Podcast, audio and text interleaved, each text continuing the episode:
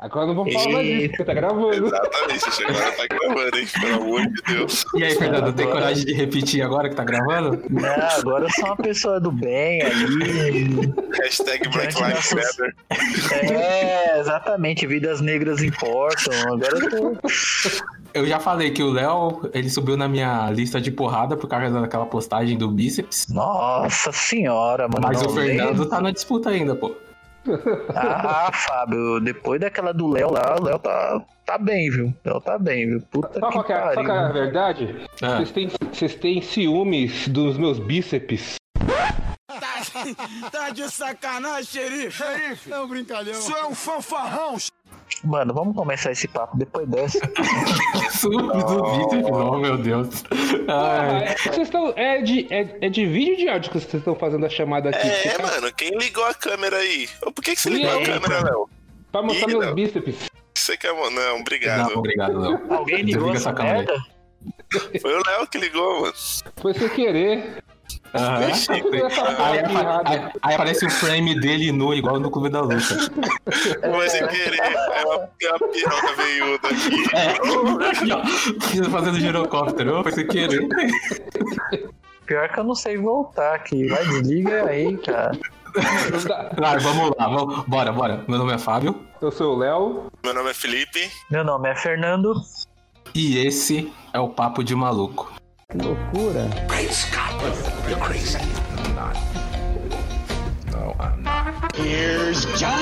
Eu não sei que vontade é essa que você tem de fazer merda, Nuno. Cadê seus estudos? Cadê seus estudos? Você é maluco, é? Todo torcedor do América é maluco. Eu lhe falo, falo isso com toda clareza. Não é bom da ideia. Mas o que, que vai se fazer? Cada maluco tem sua mania, né? Ô filha da p! Vai tomar no p, filha da p!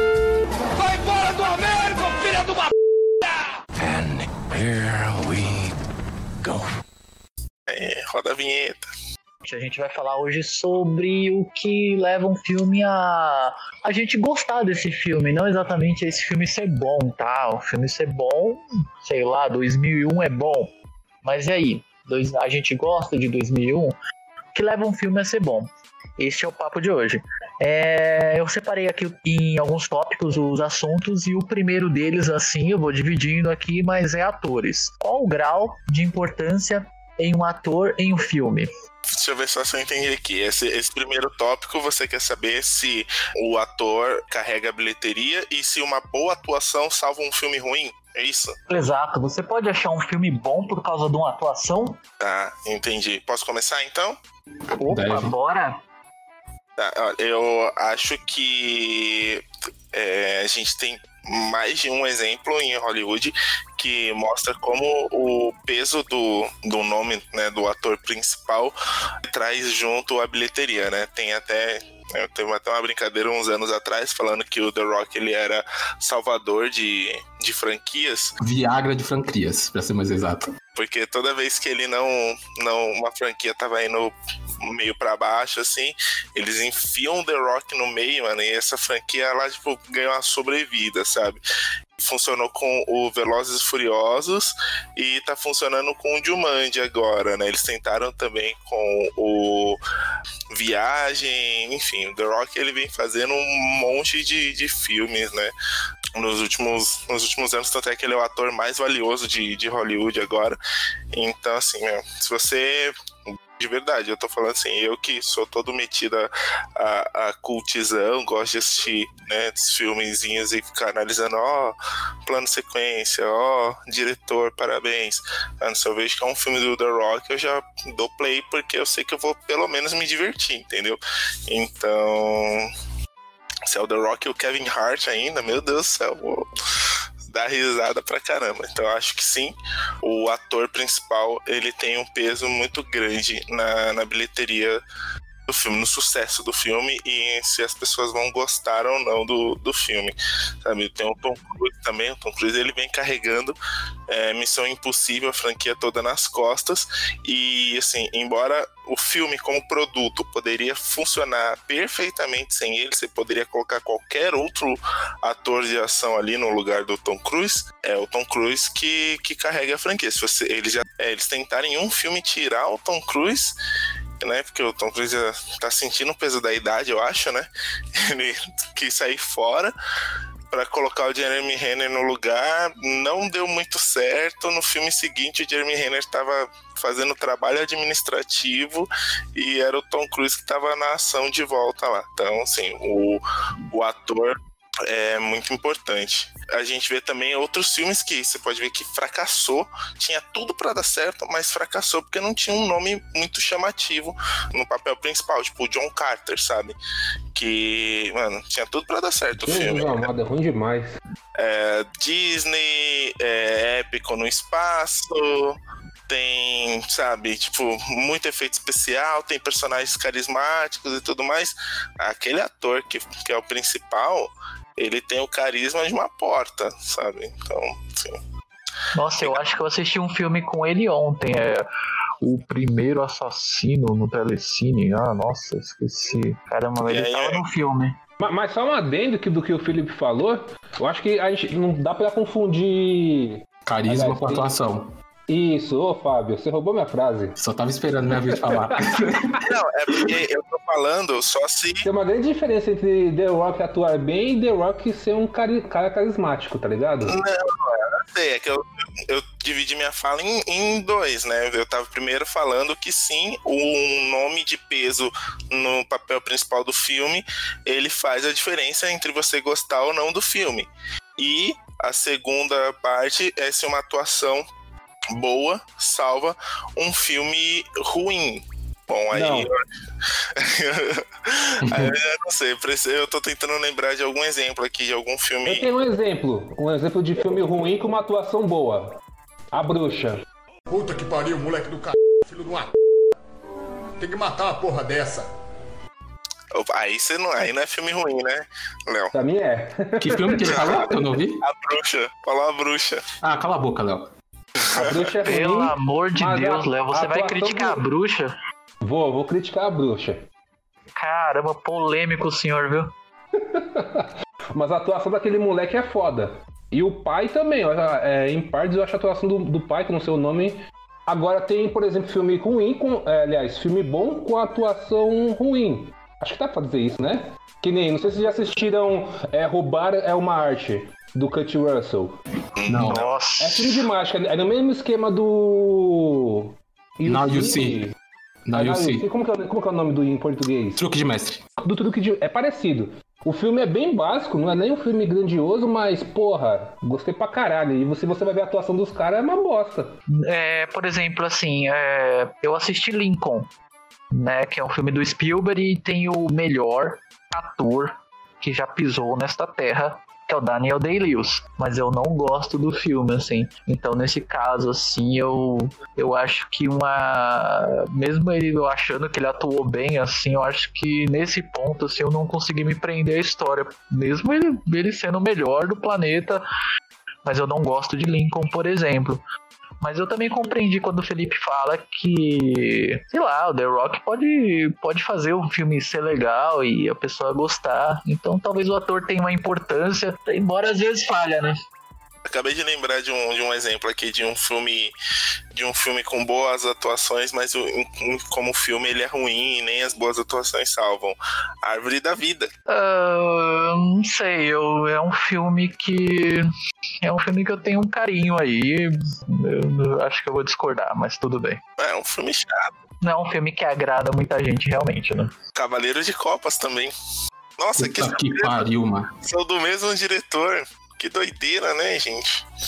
Gente, é, assim, a galera que tá ouvindo aí, os caras tem um pessoal como a Malik, certo? E eu gosto pra caramba do cara. Eu acho que o cara, o cara é um cara bem legal aí. Eu gosto das histórias que o cara conta. E o- a galera tem um pessoal com o cara e toda vez eu sou zoado por causa disso. Só tô falando aqui, gente. Filmes com atuações boas que são filmes ruins, hein? E aí, Fábio, mas o que, que você acha, cara? Cortando um pouco o Fábio, o que, que vocês acham de Preciosa, por exemplo? Porque eu, particularmente, todo mundo fala que é um filme muito foda, mas eu acho um filme legal e uma atuação de merda, mano. A atuação é muito ruim, mano. Mas você acha a atuação da principal ou dos coadjuvantes? Principalmente. Até- acho que até. Acho que ela contaminou o restante com a. Caramba, É que- eu acho esse filme tão perfeito, cara. E eu acho uma bosta o filme, mano. E a a- não sei se posso dizer que é uma bosta, né? Porque a, a crítica. Ah, não, eu acho uma bosta, mas a crítica fala bem. Mas a, a atuação, mano, puta que pariu, vamos ser realistas, é uma bosta aquela mina atuando. Ah, eu acho o filme muito foda e eu, dando uma nota rápida aqui, eu acho 9, 9,5, quase perfeito o filme, cara. Mas, não sei, cara, não sei. Você tá polêmico hoje, viu? O Fernando tá mais contido e o Léo tá que tava. Tá, meu, ele tá que tá, cara. Ele critica uns filmes muito, muito famosos, com poucas, pouca gente que não gosta, né? Mas e aí, Fábio, o que, que você acha sobre tudo isso daí? E aí? Um ator realmente pode deixar um filme, sei lá, que eu goste de um filme, né? Não um filme bom, mas que. Faça você gostar de um filme. é Exatamente, filme bom é outra coisa, mas que faça É. eu gostar de um filme. Cara, se a pessoa que tá assistindo se importa com a atuação, sim. Porque tem muita gente que assiste filme que não é um elemento importante a atuação. Muitos ligam mais pro roteiro, pra alguma outra parte técnica, e a atuação fica meio de lado, assim. Agora, se o cara curte mesmo a atuação, ele com certeza vai gostar de um filme só por causa da atuação. Eu tenho um exemplo de um filme ruim, mas que eu gosto porque tem atuações excelentes, que é o Manifesto, com a Kate Blanchett. Tipo, é ela fazendo, acho que 24 personagens no filme. Só que o filme é, como o nome já diz, né? Manifesto. Ela dec- declarando vários manifestos da história, sendo manifesto comunista, manifesto do cinema, etc. E é ela fazendo várias personalidades. O filme é ruim, mas eu gostei porque a Kate manda muito bem na atuação, cara. Então é um negócio que eu reassisto só pra ver ela fazendo esses 24 personagens. É, eu lembrei de um filme agora, até do próprio Leonardo DiCaprio, que eu acho uma porcaria, ele, embora ele seja é, genial, tal, que é J. Edgar. O filme é uma porcaria, tem diretor bom, tem tudo lá, mas o filme eu acho bem chato? É, mas eu, sei lá, acho que uma atuação, um ator faz a gente gostar, assim, tem, sei lá, eu acho que tem cara carismático e nem precisa exatamente atuar atuar bem, não. Eu, sinceramente, Kevin Hart The Rock aí eu passo, viu? Mas se o cara for carismático, sei lá, eu acho que, que a gente pode acabar gostando daquele filme, achando alguma coisa nele, por exemplo. Quer outro exemplo de filme que as pessoas. Ah, não, deixa pra lá. Eu ia falar do Demolidor e do, Mas o, o que, que você ia falar do Demolidor, meu Deus? do Ben Affleck. que eu gosto do filme, mas deixa pra lá. Eu também, gosto, eu também gosto desse filme, gente. Pode falar, Léo. Assisti já esqueci. Eu É. gosto do filme e as atuações não são boas, mano. Ó, Mas o filme é interessante. sensacional. Eu, eu, eu gosto pra caralho, mano. Então, no decorrer do programa, a gente vai descobrir por que, que você gosta do filme. Porque tem alguma coisa no filme que te chamou a atenção e te fez gostar dele. É, exatamente, Léo. A gente já sabe que não foi a atuação.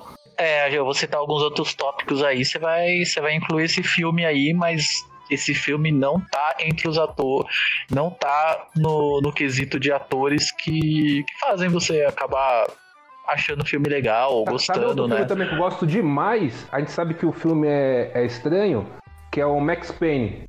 Com o Aí não, aí não. Com o Mark Wahlberg. Mark Wahlberg, né? O filme é uma Poxa, brita a do gente tá cacete, falando de atores mano. carismáticos, ele eu acho que ele é um cara que entra nisso porque é um cara carismático, né, cara? Aquele, aquele cara que deixa o filme legalzão, né? Quase sempre os filmes não são tão bons, mas o ele é legal. tá?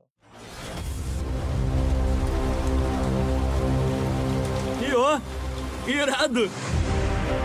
Aqui na Globo, a gente gosta de cinema. Na verdade, a gente adora cinema. São 900 filmes por ano. É família reunida e história boa na tela o ano todo. E foi pra isso que nós viemos. A Globo traz pra você os sucessos dos principais estúdios do mundo. Ué, essa é a missão. Os de Hollywood e os do Brasil também.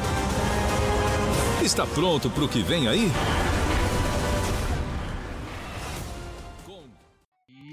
Gente vai falar agora sobre tipos de filme: ação, aventura, drama, suspense.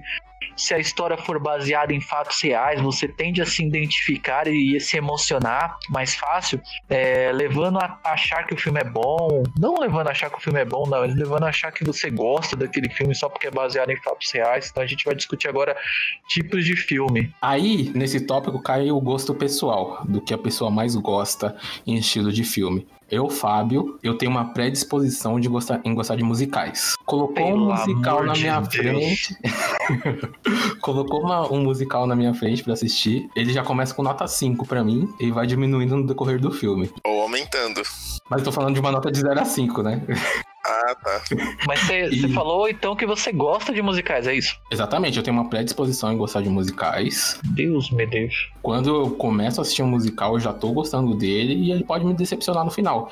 E eu só faço isso, esse exercício com musicais, com os outros filmes. Raramente eu vou com uma predisposição, que pode ter assim um, o outro tópico, né? A expectativa que a gente chega no cinema, né? Mas aí fica pra outra parte. Mas eu vou com uma predisposição nos musicais. E aí vamos ver se ele vai me decepcionar ou não. Pra mim, eles sempre começam com a nota máxima já. E o papo de, por exemplo, se a história é, é verídica, porque às vezes eu tô assistindo um filme, cara, aí eu falo assim, pô, esse filme é uma porcaria, cara. Basear, aí no final é conta que não, então, essa história aconteceu, meu Deus, puta que legal. É que dá um peso a mais, né?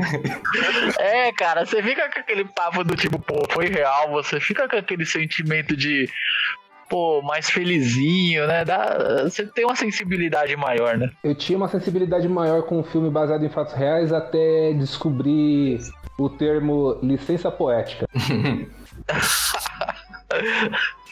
Foi enganado. Olha, eu, eu hoje com, com- eu curto muito biografias, mas por, por conta dessas licenças poéticas e tal, eu gosto muito mais de ver um, um documentário biográfico do que um filme biográfico, porque eu acredito nas coisas do filme, mano. Se o filme tá me falando, eu acho que é verdade. Eu fico triste quando eu descubro que, que aquilo não aconteceu, sabe? Ou que um personagem nunca existiu e eles dão, tipo, um personagem com super importância lá. Ô, mano, o Chris Rock tinha oito irmãos, não era só dois, entendeu? mano? Cadê os oito irmãos na série lá? Todo mundo odeia o Chris, mano. Então, é, é triste. E o Greg? Será que o Greg existiu mesmo, de verdade? Que é, diz, diz a lenda que parece que, que, que o Greg existiu, hein, cara. Tem fotos do não. Greg, do Caruso. E aquela professora lá, meu Deus, Com certeza existiu, porque eu tive uma professora naquele nível. aquela professora é top. Era, era desse nível, né? Oh, tô, tô passando necessidade em casa. Impressionante, mano. Eu, eu, eu tenho uma, uma raiva da professora Morello por causa de que eu já vivi coisas assim, mano. Porra, Não, pô, mano. mas ela é top, mano, ela é top. Não, ela, você sabe ela que eu. ela só eu tô- exatamente. o assunto, tá? Ela gosta do... É, ela é inocente. Exatamente. Ela gosta da melanina, só que ela é inocente. E quando eu assisti todo mundo, todo mundo odeia o Cris mais velho, eu fiquei pensando na minha professora lá do primário. Eu falei, mano, será? Ela mandou umas cestas básicas pra sua casa, ô, Fábio. Não, não chegou, não chegou naquele nível, mas ela chegou a ver a casa do, dos meus pais e perguntou se a gente morava de empregado lá. Nossa, filha da puta, mano. Gente, eu não, eu não tô nem dando risada aqui. É, pô, foi cruel. Tô Hoje eu dou risada risada. Mas é por eu tô causa da terapia. com respeito, hein, cara. Mas foi cruel, pô.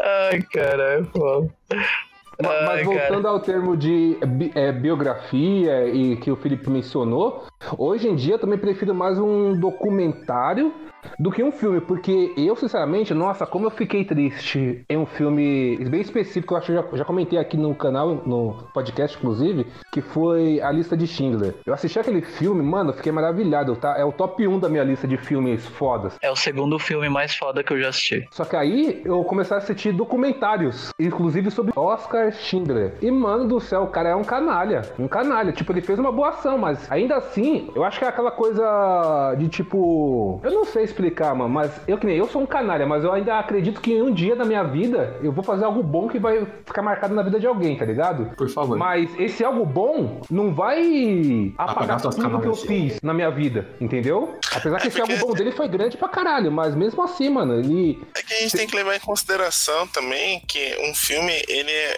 é um, é um produto que tem que ser consumido num período curto de Sim. tempo. E até mesmo os maiores filmes vão ter no máximo umas três horinhas, assim, sabe? Meu, documentário, você pode ter documentário de 15 horas, sabe? Que vai dar pra, pra você explorar bem o assunto e tal. Igual eu e o Fernando, a gente assistiu aquele Bandidos na TV, caso do, do deputado Wallace lá. E, meu, é um documentário de 10 episódios de uma hora, sabe, mano? Não dá. Se você for fazer um filme, vai sair um filme lixo igual o VIPs lá, sabe? Com o Wagner Moura.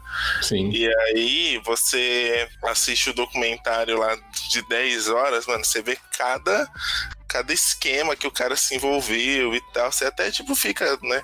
É até levantado uma dúvida, né? No, no final do documentário, tipo, você é, fica na dúvida entre se o cara era realmente corrupto e, e bandido, né, mafioso, ou se ele so- sofreu uma perseguição de inimigos políticos e, e de adversários da mídia e tal. Mas, Mas, Felipe, eu quero te perguntar uma coisa. No caso, Manda. assim, sobre você gostar de um filme, qual que é o gênero de filme que você mais gosta? cara, eu sou muito fã de filme de. Eu gosto muito de filme de terror, filme de slasher principalmente. E assim, se um filmes novos lançou um filme de terror, eu já começo igual o Fábio, eu já começo gostando do filme, né? E aí a nota vai decaindo na, na execução. Então você, você encara os filmes de terror com Um olhar que. Mas que acha que o filme é. com uma leveza Sim, maior é os filmes e tal. É porque De assim, você, você tem. Foi produzido muito filme de terror. de- é, tá difícil inovar no gênero. E aí, quando sai um filme, saem poucos filmes, e aí quando sai um filme novo, esse filme quase sempre vem com uma inovaçãozinha, assim, aí você já vai ver com, uma expectativa boa, sabe? Ah, E eu gosto dramas familiares também. Filmes com dramas familiares já começa. Eu, eu já vou sento pra assistir com uma, com uma boa vontade. Então agora vamos juntar os dois aí. é, me fala um filme com um ator que você acha legal, né? Que você acabou simpatizando aí com o ator, achou o ator carismático e o seu gênero, com o seu gênero que você mais gosta, pelo jeito, é terror. Segredo da Cabana. Muito bom. Ele tem o Chris Hemsworth, que é o Thor, que pra mim é um, é um ator extrema, É, eu não gosto dele. extremamente carismático. em breve, em breve o Fábio vai, vai passar por isso. Poxa, cara, vou falar uma real pra você aí. Talvez todos vocês aí, o O pessoal que tá ouvindo, mas eu detesto esse filme, cara. O Segredo todo da mundo Cabana? gosta, mas é, cara, eu acho esse filme um porre, eu me senti enganado e eu detesto ele. Hora que eu me sinto enganado e falo, caramba, que legal, fui enganado. Hora que eu me sinto enganado e falo assim, ah, vai se lascar, mano, tá me tirando, mano. Quer fazer uma boa comparação? Felipe, o que, que te levou a gostar desse filme? E o Fernando, o que, que levou a não gostar desse filme? Deixa eu, deixa eu dar meus motivos aqui. Mano, eu gostei do filme porque ele é um filme de terror que ele já quebra, tipo, ele te dá uma- um, um certo climinha no começo que você pensa que vai ser, ah, nossa, vai ser um filme de terror clichêzão igual todos os outros. E aí, tipo, já no meio eles metem um, um- um The Office no meio do, do filme, sabe? mano? É um The Office meio macabro, assim. E, tipo, mano, eles vão te, te dando aquilo e você vai vendo como que eles vão brincando com os clichês de terror. E tipo, ao mesmo tempo que o pessoal, né, lá na cabana, tá aterrorizado correndo pelas vidas lá, o pessoal no, no escritório lá que tá comandando tudo tá, tá fazendo aposta pra ver quem, quem morre primeiro e tal. Tipo, é um dia normal de trabalho pra eles.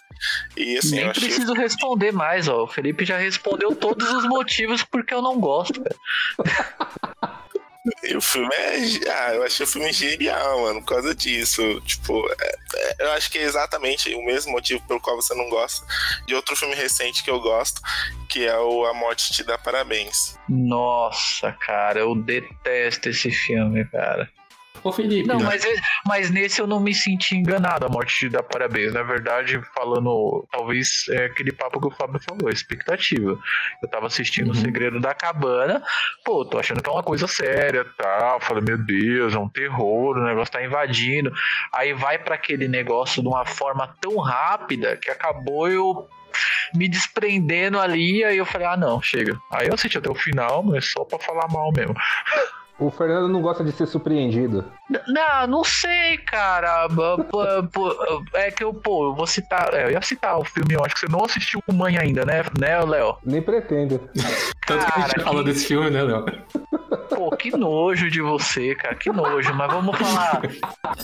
Meu Não, mas Deus vamos- do céu. É, mas vamos falar, por exemplo, Mãe. Sabe por que eu não vou assistir Mãe? Não, você- É que eu não tenho Não, o intelecto fica- cinéfilo de vocês. Não, cara, assiste. Do que eu vi de Christian nesse filme, eu não Cara, vou ter não, não, não, não, para, ele. para a sua Eu opinião. Para a sua opinião que você tem que assistir pra falar. Cara, parou. Não, mas nem começa. Não, é sério, ele não assistiu o filme. Como ele tá falando mal do ah, filme? ca- ca- não, eu não tô falando mal. Eu falei que eu não vou assistir porque eu não tenho o intelecto cinéfilo Não. que vocês têm. A crítica, do jeito que foi- me foi mostrado, existe, eu sinceramente acredito que existem filmes que foram feitos. Eu já comentei com o Fábio isso uma vez. De cinéfilo para cinéfilo, não foi feito pro grande público. Sim. Parece que existem filmes que foram. tem tanta técnica, tanta metáfora, Ok, tanta interpretação, que não foi feito pro público geral, foi feito específico para quem é admirador do cinema da. isso bem. Bem adentro mesmo. Léo, não você gostou de- tempo com uma coisa. Você já, você já assistiu não Animais. Noturnos? Não. Porra, aí eu ia citar um exemplo, mas. Animais Noturnos é pro público geral, mano. Não dá pra comparar com mãe. Não, é porque eu queria que ele falasse assim: ah, não, mas esse eu gostei. Eu falei, então pronto. Pra mim não é um filme tão. Você tem, que comp- você tem que comparar a mãe com o Anticristo, com algum do Lars von Trier, mas com Animais Noturnos é sacanagem. Você acha que dá pra comparar a mãe com o A Ghost Stories? Também não. Da vida? Mas não é um filme pro público geral. É, é que o Ghost Story não, não tem um, um ponto de virada de nada, né? É aquilo com aquilo até o final, né?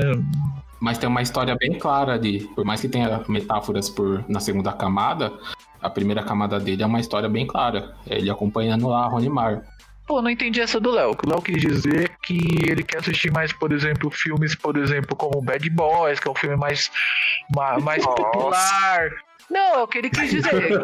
Fábio, você que tem uma linguagem mais clara. Fernando, vai tomar no cu. ah, não, mas assim, Léo, você nunca assistiu um filme mais complicado e difícil que você gostou? Tu é babaca, cara! Caralho, meu irmão! Você deve ter um p... pequeno, cara! Nossa, mano. O que ele quis dizer, o que ele quis dizer é que o filme é muito, muito nicho lá, pra galerinha que é cult, não sei claro. o quê. Preciso deixar claro pros nossos ouvintes que o Léo é negro e o Fernando é branco, de olho claro. Pra, ilustrar isso melhor. Não, não, é sério, não, é sério. Não, o Léo, o Léo só falou assim: que tem filmes que são feitos pra um tipo específico de público. Aí o Fernando falou: mas você já tentou assistir um filme legendado? Ou um filme que faça atenção um pouquinho? Não, não, beleza. Você já assistiu um filme e entendeu a mensagem dele no final? Não. Léo, se, se explica aí, Léo. O que, que você quis dizer com isso? expliquei, porra. Tem que ser mais. Tá, não, manda de Olha novo aí. Não, porque você falou que Mãe é um filme pra quê? Mas, Fernando, é, Mãe não é um filme comercial. Ele, tipo assim, não é um filme pra todos os gostos. Você pode ter assistido o filme e ter sim. achado a sétima maravilha do mundo. E tem Sim. gente que vai assistir o filme e vai falar assim: puta que merda, que porcaria. E tem gente que vai assistir o filme, vai entender todas as metáforas com Jesus Cristo, com o artista, com, com Deus, com o Alcorão, com o caralho todo, e vai falar assim: ok, eu entendi tudo isso e o filme é um porra, é uma porcaria, sabe? Ah, cara, eu Então- assisti o Grande Hotel Budapeste, que é um filme todo cult, não sei o que é a minha opinião sobre o filme. Cara, de vomitar. Pronto, acabou. Entendeu? Entendeu? É é isso, É sabe? um filme todo, todo cult, chique, não sei o que, bacana, imagens, todo, todo técnico, e pra mim eu acho uma porcaria. Não tô dizendo que porque o filme é cult ele é bom, tô dizendo que ele tendo toda essa especificação de muita metáfora por trás, você tem que ter muita interpretação, ter muita técnica de cinema ali aplicada, que você que não clara ou didática para o público geral, para massa, né? Mano, eu tá- eu já, eu já não tô dizendo que o filme vai ser ruim, mas não vai me agradar, porque eu não vou conseguir pegar a sensação, a, o- a, a mensagem também que o filme quer passar às vezes. Isso acaba- vai acabar me desgastando, porque eu vou ficar nervoso, que eu não tô entendendo porra nenhuma. E vou achar o filme uma merda. Então pra que, que eu vou me, me forçar isso? Não tem porquê, entendeu? Isso aí cai na pauta, porque aí eu e o Felipe falou os filmes que a gente tem predisposição a gostar. No meu caso, é, musicais e no caso do Felipe, os de terror. Eu também tenho filmes que eu tenho predisposição a odiar, que são comédias. Eu também. O Léo tem dele que são esses filmes mais é, metafóricos. Quer, quer, quer um filme que eu odeio, que é bem cult, e eu odeio? The Double. Eu não sei como que é o nome, mas é com o Lex Luthor. Ah, o Homem Duplo. Ah, tá. Não é a dúvida? É ruim demais, meu Deus do céu, que filme horrível, mano. O Jesse Eisenberg fez. É isso. Que é baseado num conto do Kafka lá, né? Do Franz Kafka. Eu não, mano, eu não, eu não, eu não gostei que é- desse filme, que é não, não me aprofundei muito na- sobre ele. Mas ele é comercial? Porque, mano, aquele filme é Não é. complicado, mano. Ele não é comercial, nem um pouco. É isso que eu tô dizendo, mano. Tem, tem filmes que são. Não são pro grande público. Eu sou o grande público, mano. E eu Ok, não mas me fala, me fala um filme não comercial. Acabei de falar. Não, não, não comercial que você não que você gostou. Não sei, mano. Filme bem. Ah, por exemplo, se você for ver Clímax do Gaspar Noé, ele é todo. Ele é besão, eu gostei. Ok, gostei porque é cult, não sei o que, eu achei o filme legal. Qual que é um filme que seja, sabe, bem fora do, do público ali, bem fora do público mais popular, que você gostou? Então, é que eu não me arrisco em- nesse tipo de filme. Então não tem como dizer se eu, se eu me recordo de um que eu tenha gostado. Ah, pô, cara, é que eu não sei se você gosta tanto, mas o Clube da Luta é um filme que você tem lá o seu certo apreço. Não, mas calma aí, ô Fernando. Existe filme fora da caixa, que é o que, é o, que o Léo tá falando. E só corrigindo o nome do filme lá do Jesse, é O Duplo. Existem esses filmes fora da caixa e existem os filmes não tão populares. São coisas di- diferentes. As- Não, eu entendi que Todo- o Léo falou todos que não esses gosta fora- de filmes tanto. Eu entendi que ele falou que ele não gosta de filmes pra esse, pra esse nicho, assim. Ele gosta de filme pra grande público, que é um. É um filme mais, mais popular, que nada contra também. Que, inclusive, a maioria gosta desses filmes, ponto. Mas o que o Léo quis dizer pra mim é que a mãe é um filme mais nicho ali. E Sim. Talvez não interesse ele. Mas eu quero saber um filme não tão nicho que ele gostou. Porque, por exemplo, eu acho que Clube da Luta não é um filme nicho. Não é um filme pra, pra todo mundo exatamente. Eu acho que Clube da Luta, pra mim, serve como um filme que talvez ele tenha um certo apreço. E não seja esse filme tão popular assim. Eu não vejo popular. Mano, Clube da Luta Eu acho. ganhou cinco reais. Clube da Luta ganhou. Mano, Clube da Luta ficou popular. E a história não é popular. Clube da Luta acabou entrando num filme popular e, inclusive, Clube da Luta ganhou 5 reais de bilheteria, cara. Com mal Eu se pagou popular começando pelos atores. É. é, Fábio, lembra do que a gente discutiu? Clube da. Lembra da gente discutiu de filme A, filme B? Pô, ah, não, mas você falou assim, não, mas é o ator. Aí eu falei que o ator definia. Falei- Aí você falou assim, não, o ator não define que o filme seja tão B, tão C e tudo mais. Porque você, segundo você, o Lars von Trier usa a Nicole Kidman em vários filmes. Cara, Clube Não, da é Luta. elenco inteiro que é famoso. Você tem o Brad Pitt, tem o Norton, tem o maluco do, da banda lá. Ô, Léo, você tá falando pra mim que o- a, a escolha de um ator faz o filme, a Elenco, história desse elenco. filme é é ser B ou C. Fernando, você tá falando a partir do momento que Clube da Luta é uma adaptação de um escritor que já era popular, de um livro que é hiper Ô, Fábio, popular. me ajuda aí, aí cara. Clube da Luta é um filme A. Nem fodendo! Fernando, calma, deixa eu terminar de falar. E aí você teve a adaptação do, do filme, né? Você teve a adaptação do filme que, tipo assim, não foi muito bem nas bilheterias, mas explodiu na venda de, home video, de, de VHS e tal.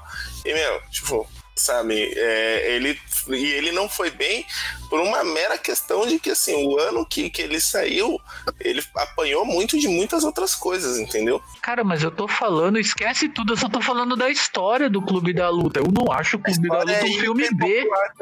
Se você pegar e falar assim, é, do que que a gente. Qual que é a primeira regra do clube da luta? A pessoa vai saber Não é primeira essa. Eu não tô falando da popularidade do filme até onde ele chegou, porque 2001, 2001 é um filme fora da caixa, cara. Eu tô querendo dizer que Clube da Luta é um filme B, é uma história B lá, que é um- uma história que não é tão popular assim que as pessoas acham tão popular pra estar tá assistindo Você aquilo. Tá querendo cultizar uma coisa que, tipo assim, cara, não é cult, assim, sabe? Sabe que é Clube da cult? É Luta não tipo seria um filme tão nicho. Mil Corpos lá do, do Rob Zombie, que, tipo assim, isso, ou então os filmes do. que o, o Sam Raimi ou o Peter Jackson fazia com, com 10 dólares lá e uma câmera, sabe? Tipo, tem aquele lá do, do Peter Jackson que acho que é Fome Animal. Isso é filme cult que eu tô falando. O que o Léo quer dizer é que, tipo assim, coloca aí numa escala, Fernando. Transformers, Certo, Clube da Luta, que você falou, certo. o Mãe, Pra mim, Clube da Luta e Mãe tá na mesma categoria. Não, você é burro, cara, que loucura, que coisa absurda. Isso aí que você disse é tudo burrice. Aí, ó, tá vendo? Não tá. É, nunca. Não tá porque o- os dois, os dois primeiros você consegue assistir de boaça sem entender metáfora, por mais que os dois tenham metáforas na segunda camada, você assiste de boaça. Mas o mãe, se você pega uma criança de, sei lá, não sei quantos anos, quatro anos que não entende que é uma metáfora, cara, não tem o que ela tirar dali. Eu também não acho que uma criança de tantos anos aí vai exatamente se interessar tanto por Clube da Luta, mas. Não, que eu tô dando exemplo de uma pessoa que, que não entenda uma metáfora. Uma, pessoa, uma pessoa, é um adulto que não entende que é uma metáfora.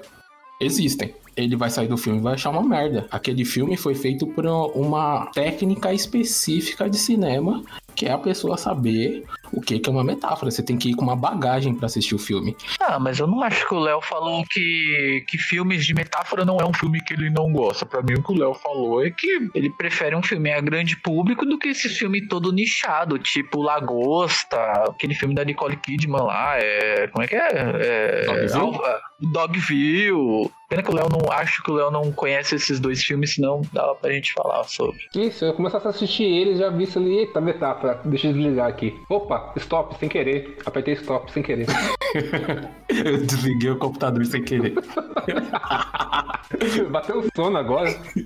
Eu acho que eu vou fazer uma feijoada ali, rapidinho. Ah, até musicais mesmo, eu também tenho um preconceito. O Fábio gosta bastante. Eu já tenho também preconceito com mu- musicais. Nossa, pra eu mim, detesto. Musicais parecem meio sem noção, sem pé nem cabeça, sabe? Então, mas é isso, mano. Eu também vou com um enorme carinho em filmes de guerra, cara. Porque aí os filmes de guerra juntam duas coisas aí, que é o gênero, que é o filme de guerra, e ainda tem a parte que às vezes, a grande maioria, acho que quase 90% deles é baseado em alguma coisa real. E não precisa ser a Segunda Guerra, pode ser Falcão Negro em Perigo, por exemplo, de um certo evento ali, né? Mas pode ser da Segunda Guerra Mundial, que é um dos filmes que eu mais gosto. Então eu vou predisposto a gostar. Aí você vai com aquele carinho, né? Você vai com aquele amor, mesmo que o filme seja não tão bom assim, no final você começa a achar que ele é bom e tudo mais. Basta ter Segunda Guerra Mundial que eu fico animado sobre o filme, que eu acho que eu tô entendendo alguma coisa a mais, ou sei lá, eu acho que eu também tenho uma predisposição a gostar de um tipo de filme. Inclusive, eu, inclusive você passa a ficar procurando, né? Quando eu, quando eu abro o Netflix ali, eu vejo, deixa eu ver, deixa eu ver os filmes de guerra. Aí eu dou uma- uma lida na história, aí os caras falam, ah, baseado em fatos reais. Aí eu, ah, então eu tenho que saber o negócio, tenho que ver e tal. Então tem essa predisposição também em relação ao filme. Você curtiu Três Reis? Eu sei que filme é, mas eu não assisti Três Reis. Eu acho que é com o George Clooney, não é? É. o filme ruim da porra. Você vê que de guerra não é um gênero, né? Não chega a ser um gênero, né? É uma. Eu acho que é. Cara... Não, não sei, eu acho que é, cara. Acho que é, tipo. Não é subgênero tipo. Sei lá. su- Eu ia falar super-herói, mas acho que super-herói já virou até gênero hoje, né? É, hoje em dia é gênero. Se eu ver um subgênero aí. Comédia romântica. Comédia romântica é um subgênero, por exemplo, né? Mas eu acho que guerra é um gênero mesmo. Resumindo o tópico, Fernando, você tem uma predisposição a gostar de filmes pelo gênero, só que é baseado nos gêneros que você mais gosta. É, sim, na verdade, eu tenho. A gente, a gente procura isso. Eu também, que nem você, cara. Puta, quando o filme é de comédia, cara. Primeiro a pessoa tem que me convencer a assistir aquilo. Mas a pessoa tem que ficar vendendo muito peixe pra me assistir. Porque eu assistir mesmo é difícil. Eu colocar ali no meu videocassete pra ver é difícil. Vamos falar da estrutura que compõe a linguagem cinematográfica. Tudo começa pelo roteiro. O roteiro de um filme é a história desse filme escrita num papel. E agora ela precisa ser filmada. Como fazer isso? Vamos definir quatro termos que são muito usados nesse processo. Tudo aquilo que for registrado pela câmera é chamado de tomada. Feito esse registro, o filme precisa ser picotado. Isso é chamado de corte. Um corte é a passagem entre dois planos. Não confundir corte com cena. Uma cena tem vários cortes. Cena é uma sequência de planos numa mesma locação. Mudou a locação, mudou a cena. E para fechar temos a sequência, que é um conjunto de cenas ligadas à narrativa. Então você Falamos agora das partes técnicas menos chamativas de um filme: figurino, locação, efeitos especiais, montagem, música. Isso pode te incomodar é, no que você está assistindo, fazer você se interessar mais. Essa parte técnica aí pode salvar um filme, não salvar um filme, mas fazer você gostar do filme. Embora a parte técnica aí é, é difícil discutir assim, porque é bem técnico. A parte técnica de um filme que me convence a pelo menos assisti-lo, sabe qual que é? Pôster barra capa. É ali que começa o meu interesse. Avatar, por exemplo, me levou a assistir um filme, porque os caras venderam para mim e falaram que o bicho já tá no meio da sala comigo lá, mano, da sala de cinema. Então eu fui ver, por exemplo. 3D aplicado, realmente aplicado. Nossa, cara, um trilhão de reais porque falou que o bagulho ia ser doido, tá ligado? É, mas aí esse aí acho que é o hype que cria. Eu, particularmente, eu só vou em cinema se for pra assistir 3D. Se não tiver versão 3D, eu assisto em casa. Caralho, o Léo é um hipster da porra, hein, mano? Ninguém falou isso na minha, na minha existência, mano. Todo mundo odeia 3D. Eu Aí, detesto. Porra, mano! A primeira vez que eu fui na sala IMAX foi pra assistir Vingadores 1. E quando eu vi nevando na minha cara, mano, eu achei muito foda. Vou te levar pra assistir Love do Gaspar Noé no IMAX 3D. Não, já tô ligado, já que vocês comentaram já comigo, não tô, tô legal. O Léo vai gostar desse filme, tem muita piroca na tela, mano. Se você se emocionou com a neve, eu quero ver com a gozada. E te falar, e, ah, eu acho que eu particularmente acho uma diferença muito grande do 3D para o 3D IMAX, tá ligado? Eu acho mais, muito mais 3D o IMAX. Você só vai no cinema pra ver filme em 3D, é isso? Só, mano. Uma vez eu fui com o Felipe assistir Birdman, não tinha 3D. Puta filme chato do caralho. A baqueta tocando no fundo e eu irritado. Eu não conseguia piscar porque eu não tinha pausa aquela porra daquele filme. Nossa, cara, eu detesto também, cara. Porra, mano, não. Eu não vou mais não, no cinema também, Fernando, nessa experiência aí. Tava nessa péssima experiência. Eu e o Léo lá, caramba, mano. Excelente é, filme, recomendo aí pros ouvintes. Não, pior, não, pior que a culpa foi minha, né, cara? Que eu falei, não, é do, é do Alejandro Gonzalez Inharito, que é um cara que eu acho muito foda. Aí eu falei, Felipe, você precisa ver, esse cara é mágico, esse cara faz mágica, eu vou te levar lá pra ver. Quando eu saio do filme, eu falei, mano, mó merda, né, cara? Pô, você não gostou, pô, foi mal, mano, te trouxe no filme mó bosta. Ele, não, eu gostei, tá? Falei, pã, tá louco, cara? Ah, e outro aspecto que pode me fazer não gostar, no caso, pra mim é não gostar. Não sei se você está comentando só sobre gostar, mas no meu caso, não gostar é esse, essas tentativas de plano sequência aí que. Ó, é, tem esse Birdman aí que eu não curti. Pra mim, essa, esse plano sequência foi uma bosta. Tem filme que tenta fazer, que nem eu já falei com o Fábio, são falsos planos sequência, né? Porque eles. A maioria, né? É, é falso. Aí, e é uma, eu acho uma bosta, mano, essas tentativas. Eu não gosto de um filme quebrado, quebrado, igual, por exemplo, Take. uma adrenalina, tá ligado? Adrenalina, as cenas de ação é tudo quebrado, quebrado, quebrado, quebrado. Mas, mano, é tudo quebrado, quebrado. Quando é muito exagerado, também não gosto, mano. Mas aqueles planos, aquelas tentativas de plano sequência pra tentar parecer, nossa, nós é foda aqui, ó.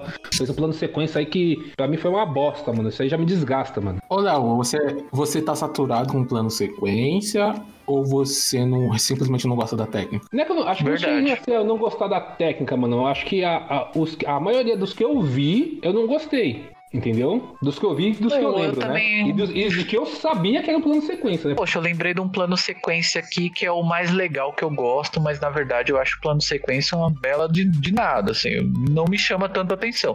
Mas um dos poucos planos sequências que me chamaram a atenção é o de True Detective.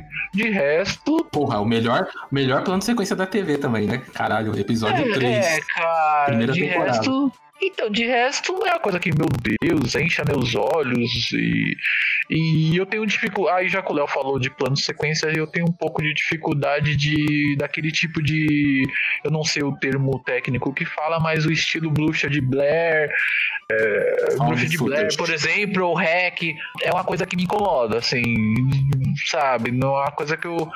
São poucos filmes desse gênero também, né? São são poucos diretores que arriscam esse tipo de coisa, mas também me incomoda. Me incomoda aquela câmera o tempo todo, aquele negócio tremendo lá, já começa a dar dor de cabeça. E eu quase morro em Cloverfield 1, cara. Eu falei, mãe, minha cabeça explodindo. Eu falei, nossa senhora. mas é especificamente a câmera tremendo, Fernando? Porque no, no Tropa de Elite a câmera também é tremendo. Não é found footage, mas é câmera na mão. Pra eles simularem documentário. Ou então, cara. Não, então, eu acho que a câmera. Então, você pode falar melhor, mas assim, eu acho que a câmera na mão, puta, eu acho muito legal, cara. Câmera uhum. na mão. O estilo documentário é foda. O Sim. câmera da mão eu acho legal, acho interessante. Assim, ele dá. Eu já vi nos filmes de, de terrorista, assim, ele dá um. Ele dá um é, tom, sensação assim. de urgência. É, sensação de puta, parece que aí quando a bomba explode, tipo, pô, tem muita câmera na mão e o resgate soldado Ryan. Sim. No, na trilogia lá que você gosta também, do, do filme argentino, Amores Brutos, Sim, oh, e, o, e essa tal câmera na mão que você tá falando, no Resgate Soldado Ryan, pô, cara, na boa, é, faz o filme. Na primeira cena do filme, que é a cena mais linda de, de guerra, faz o filme. Já o. Já esse. A Bruxa de Blair, essas coisas já me incomodam um pouco, embora eu ame o Projeto Almanac, mas o Projeto Almanac é o filme que mais faz sentido isso para mim. O resto eu dispenso, cara. Qual que é aquele de super-herói que tem o Michael B. Jordan? Eu ia falar desse também. É o Poder Sem é, Limite. Isso. Ele, ele faz um bom uso também do found footage. Pra mim, o que me tira do filme é, é valor de produção, mano. Isso dá um Verdade. filme assim que, tipo, meu, eu não. Fica. O filme tem que ser muito bom pra, pra me prender nele. Por exemplo, original Netflix, o Te Vejo Ontem. Mano, o filme é bom, mas meu, ele foi feito com 5 reais. e aí, tipo, meu, tem umas cenas que você vê que, tipo, precisava de mais dinheiro, sabe? Tipo, precisava ter mais um, um uma graninha ali para ter um efeito especial e tal. O irmão dela nunca aparece ele sendo baleado e eu acho Sim. que ele nunca é baleado porque não tinha dinheiro para o efeito especial dele ser baleado. E seria assim, até uma coisa importante para mostrar, né? Sim, exatamente. E aí, tipo, meu, eu acho legal que o, o diretor, né, conseguiu encontrar soluções criativas para driblar a falta de, de dinheiro, mas quase me tirou do filme isso. Não me tirou completamente porque o filme é muito bom mas quase me tirou do filme. Agora, o que me tirou do filme, infelizmente, foi porque eu tinha como comparar, foi o Os Homens que Não Amavam as Mulheres, a versão sueca, né? Porque, meu, eu comparo Sim. a versão sueca, que foi feita com, sabe, 200 dólares, e a versão hollywoodiana com David Fincher na direção, sabe? E, e atores aí... renomados. Exatamente. Aí você pega lá a versão sueca que, tipo, tem paixão, eles se esforçam né? Porque, tipo, porra, é o maior, né? O best-seller do país deles e tal, não sei o que. Eles têm um, um carinho uhum. pela obra, né? Sim. Mas, tipo, mano, e aí você vê o, o sangue da cor de iodo, sabe? Tipo, é. e aí você. Tipo, ela, a, a parte que a Elizabeth escreve, né? Porco, rasga porco na tatua porco, né? A barriga Na, do. barriga do cara. É, do estuprador lá, no sueco, tipo, mano, aquilo ali é claramente uma tinta pintada, uhum. enquanto no. No, na versão americana você vê, né? A maquiagem ali é pesada. Você, você vê que, tipo, não, não foi é, prazeroso aquela tatuagem no cara, né? Que aquilo ele vai levar para sempre. Então, mano, a produção me tira muito do filme. E, assim, eu não falo nem de efeito especial, isso eu falo de uma produção ruim. Porque você pega o Superman, o primeiro, né, do, com o Christopher Reeves, é um filme bom, cara. Tipo, né, com as suas limitações de época e tudo mais, mas é um filme muito bom. E aí você vê o Superman 4, que, tipo, tem até umas cenas um pouquinho né, com uma tecnologia mais avançada que o primeiro, né? Porque são anos depois, algumas tecnologias estavam mais baratas. E é uma bela uma porcaria o filme, né? Sim. A propaganda do primeiro filme, no pôster, tinha é, escrito: Você vai acreditar que o homem pode voar. E realmente você acredita ali. Sim, exatamente. Superman, o primeiro, ele é melhor do que o Superman Retorno, com todos os efeitos especiais dele, com todos os, sabe, com o Kevin Spacey, com hum, ilhas de Kryptonita e tudo isso, o primeiro Superman ainda é melhor. Mas aí eu acho que é o rot- Aí eu acho que, por exemplo, o Superman do, do Kevin Space, assim.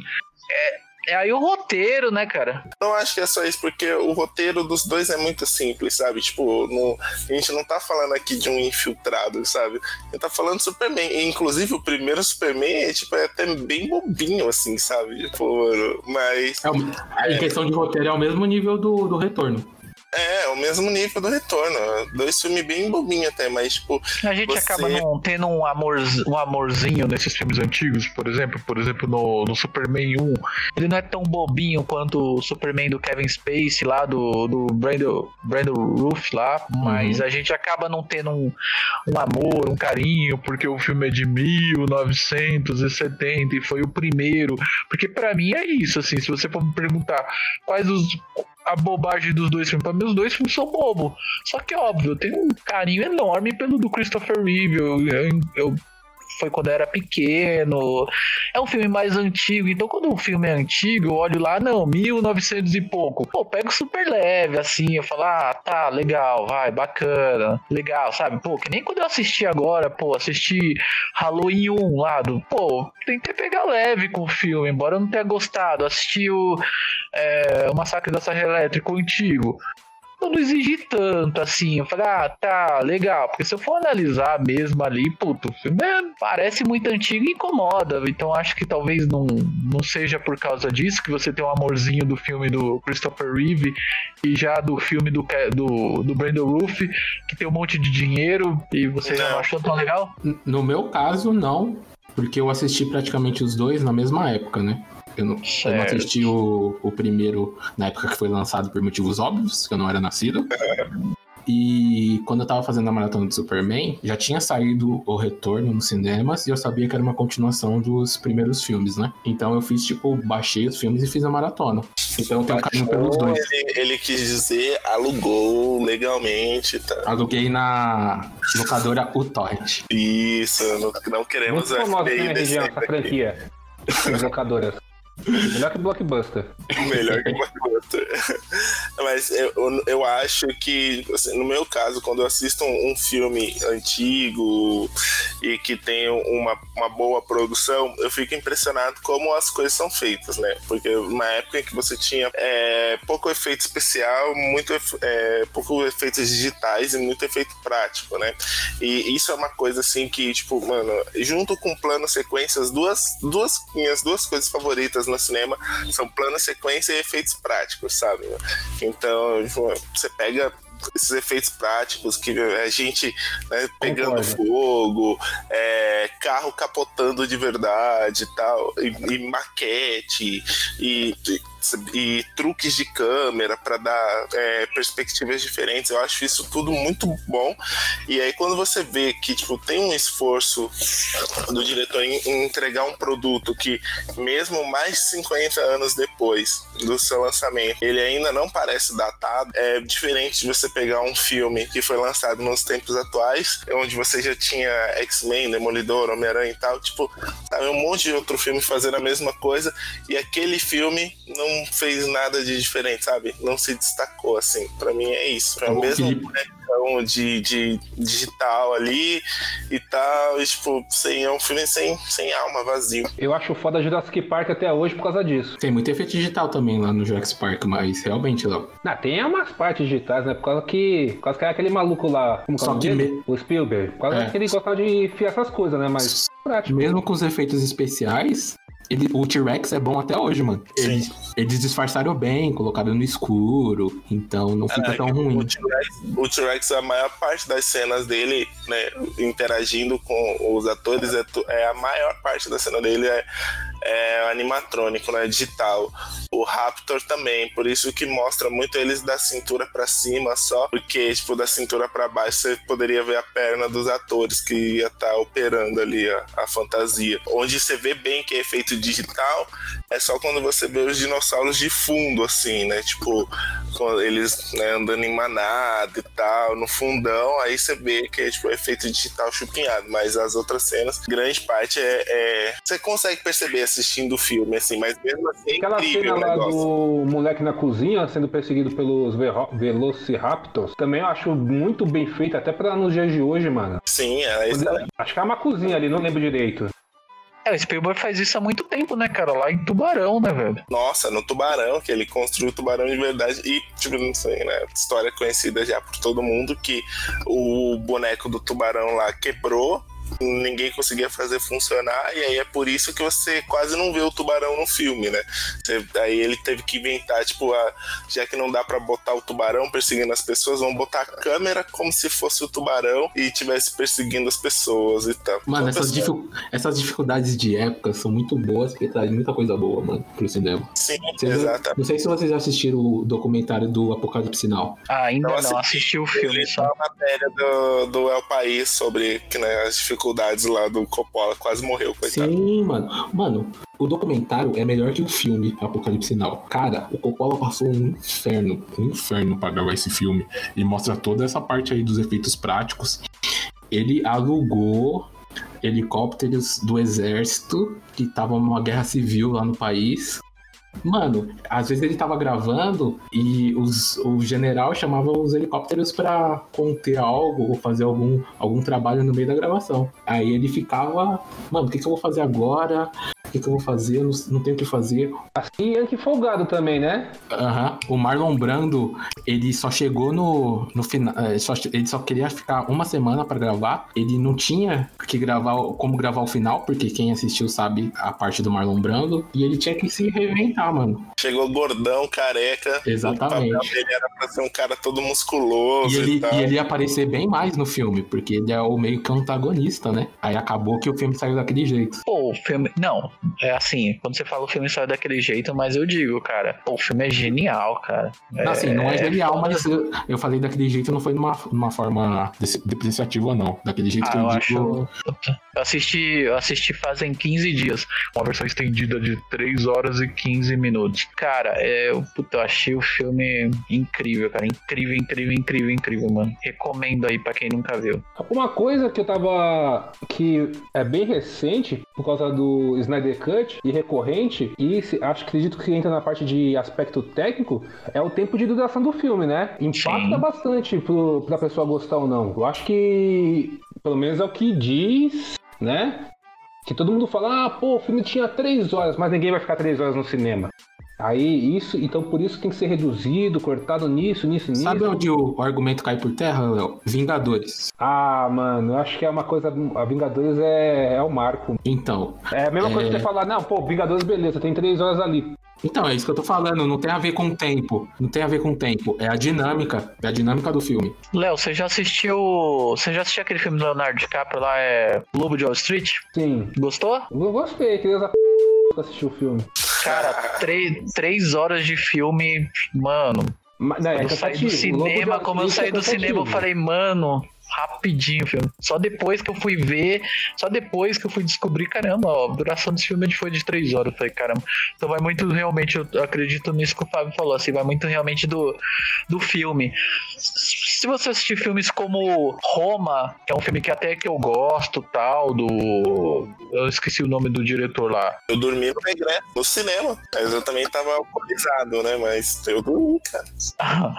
Pô, mas se você, por exemplo, eu acho que o, o Regresso é um bom exemplo, mas Roma, talvez um pouquinho mais, é um ritmo muito lento, então você tem que estar preparado pra pra ter uma certa paciência, né? Nebraska, eu, eu capotei. Eu não sei até hoje o que, que aconteceu com aquele velhinho e o ticket da loteria dele.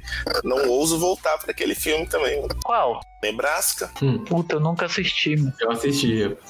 Não gostei, não. Eu dormi gostosinho daquele filme. Acho que eu concordo com o Fábio, que também a dinâmica varia bastante. Mas como você não assistiu o filme ainda, esse aspecto técnico do tempo, acho que é levado em consideração, mano. Quando você. Porque você não assistiu o filme ainda, então uma pessoa vai, ah, vou gostar ou não do filme, será que eu vou gostar? Será que eu vou me predispor? Será que eu vou arriscar meu tempo? Que nem o pessoal via lá Transformers 3 horas também. Se não me engano, Era da Extinção, tem 3 horas também. Uhum. Mano, o cinema é vazio, porque ninguém vai querer assistir 3 horas de Transformers. Eu concordo com o Léo na questão que o tempo ele, tipo, te tira de ver um filme, porque eu já parei, tipo, nem comecei a assistir vários filmes só porque eu olhei assim e falei assim, mano, hoje eu só quero assistir um filme de no máximo 90 minutos, sabe? Tipo, não me venha com um filme de duas horas, duas horas e meia, porque, meu, como que você vai, tipo, sei lá, começar 10 horas da noite a assistir um filme de 3, 4 horas, sabe? Não rola. Eu... Pega o último filme do Scorsese lá, cara, tem 9 horas. É o, o qual que é? O irlandês, mano. Aquilo lá deve ter umas 9, 10 horas, porque, mano, não termina aquilo não, cara. Você é doido, é agoniante assistir aquilo, cara. Até hoje eu não assisti o Era Uma Vez na América e é meu sonho assistir esse filme. Eu já baixei ele, baixei legenda. Ele tem, acho que tem no Netflix. Você alugou é, a legenda. Isso, aluguei a legenda. E aí, meu, eu tenho esse filme, a versão do diretor, que é a versão definitiva, com quatro horas e pouco e tal, e é um épico de máfia, sabe, mano, com trilha sonora do Ennio Morricone e tal, não sei o que. Falei, puta, mano, tenho, preciso assistir esse filme, eu gosto pra caralho de filme de máfia. Aí, mano, quatro horas de filme, eu nunca consigo passar da, da primeira hora, sabe? E eu não quero, tipo, assistir em episódios porque. É, eu acho que quebra a experiência, mano. Você tem que assistir de uma vez só, porque senão, às vezes, você vai fazer no meio do filme uma referência a um acontecimento do início do filme. Se você tá assistindo episodicamente, você você perde, sabe? Você não entra no, no, mesmo clima, mano. Porra, eu assisti o Apocalipse Now em dois capítulos sem juros aí, cara. Foram 3 horas e 16. Eu confesso o crime aí. O pior que eu acho que também é um aspecto técnico isso do, do tempo em que uma situação vai ser revelada, né? Porque se você pega em capítulos, mas acho que o, o diretor já percebe que, ó, passou um determinado tempo, o espectador vai estar de tal maneira, com tal sensação, então eu preciso encaixar nesse tempo aqui de tela determinada situação para trazer ele de volta pro, pro filme, caso ele esteja se desvaindo, sabe? Tipo do. Desvaindo é a palavra? Não sei. Se desligando do filme. Não, mas é, é, é o ritmo, né? Tem uma regra em obra de arte que, pro cinema, você tem que capturar o, a audiência nos 15 primeiros minutos. Então, nos 15 primeiros minutos, você tem que fazer, apresentar a sua história base, apresentar um conflito, para você grudar o espectador na, na cadeira para ele querer ver o, o resto do filme. Se você ficar demorando muito para revelar algo, realmente você desconecta. É, eu vou usar como base videogame. Eu, eu curto bastante cinema, mas eu jogo bastante videogame. Cara, sem spoilers, mas jogando o último The Last of Us, a parte 2, teve uma parte lá que eu tava louco pra terminar porque eu queria ver o final. E eu, tipo, já tava jogando 70 horas aquela porra, jogaço. Mas teve uma hora que eu tava tão curioso com o final da história que eu queria que passasse rápido, mano. Que eu até rushei. Eu fui embora, não coletei item, não coletei porra nenhuma porque eu queria ver a história. Então eu, como espectador de cinema, eu tava interessado em ver o final da história ali. Então eu fiquei bem incomodado assim no finalzinho. É um jogão, mas 70 horas tava foda. GTA aí deve ser até mais longo, embora não é muito baseado em um final, é baseado você jogando, né? O tempo todo ali é divertido, né? Isso, é, vai, pra, vai a proposta do jogo, né? É, vai muito da proposta, né? Por isso que The Last of Us você se cansou, porque era um filme, não era um jogo. Filmaço, hein? À minha direita temos o astro da série Law, o próprio J.K. Hill, Rick Dalton. Aqui à esquerda temos o dublê do Rick, Cliff Booth. Então, Rick, explique para o público o que exatamente um dublê faz. Ah, atores às vezes têm que fazer muita coisa perigosa. O Cliff aqui me ajuda a aguentar o tranco. É assim que você descreveria o seu trabalho, Cliff? Aguentar o tranco dele? É, algo do gênero. Corta! Essa foi a melhor atuação que eu já tinha visto na vida inteira. Obrigado. Rick Dalton, porra. Tem vários elementos na parte técnica. Por mais que alguém não estude cinema, não se aprofunde no assunto, eles conseguem identificar coisas que eles gostam pelo conjunto da obra. Que querendo ou não, o conjunto, o filme, é um conjunto de vários elementos: atuação, som, figurino, é, a narrativa amarra tudo isso. Então. Locação? Locação, exatamente. Por mais que a pessoa não tenha um conhecimento mais profundo, ela pode gostar do filme por causa desses elementos, porque é um conjunto. O cinema não é só. Filmes não são só um elemento, é um conjunto de elementos. Quem já assistiu Baraka aí? Não. É um filme. Ah, é um filme só de. É um filme só que mostra.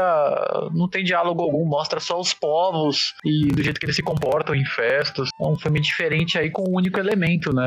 E eu achei super legal aí, recomendo aí. É um filme só de imagens, assim, de, de vários povos de todos os, todos os países. Aí eu ia falar de todos os planetas.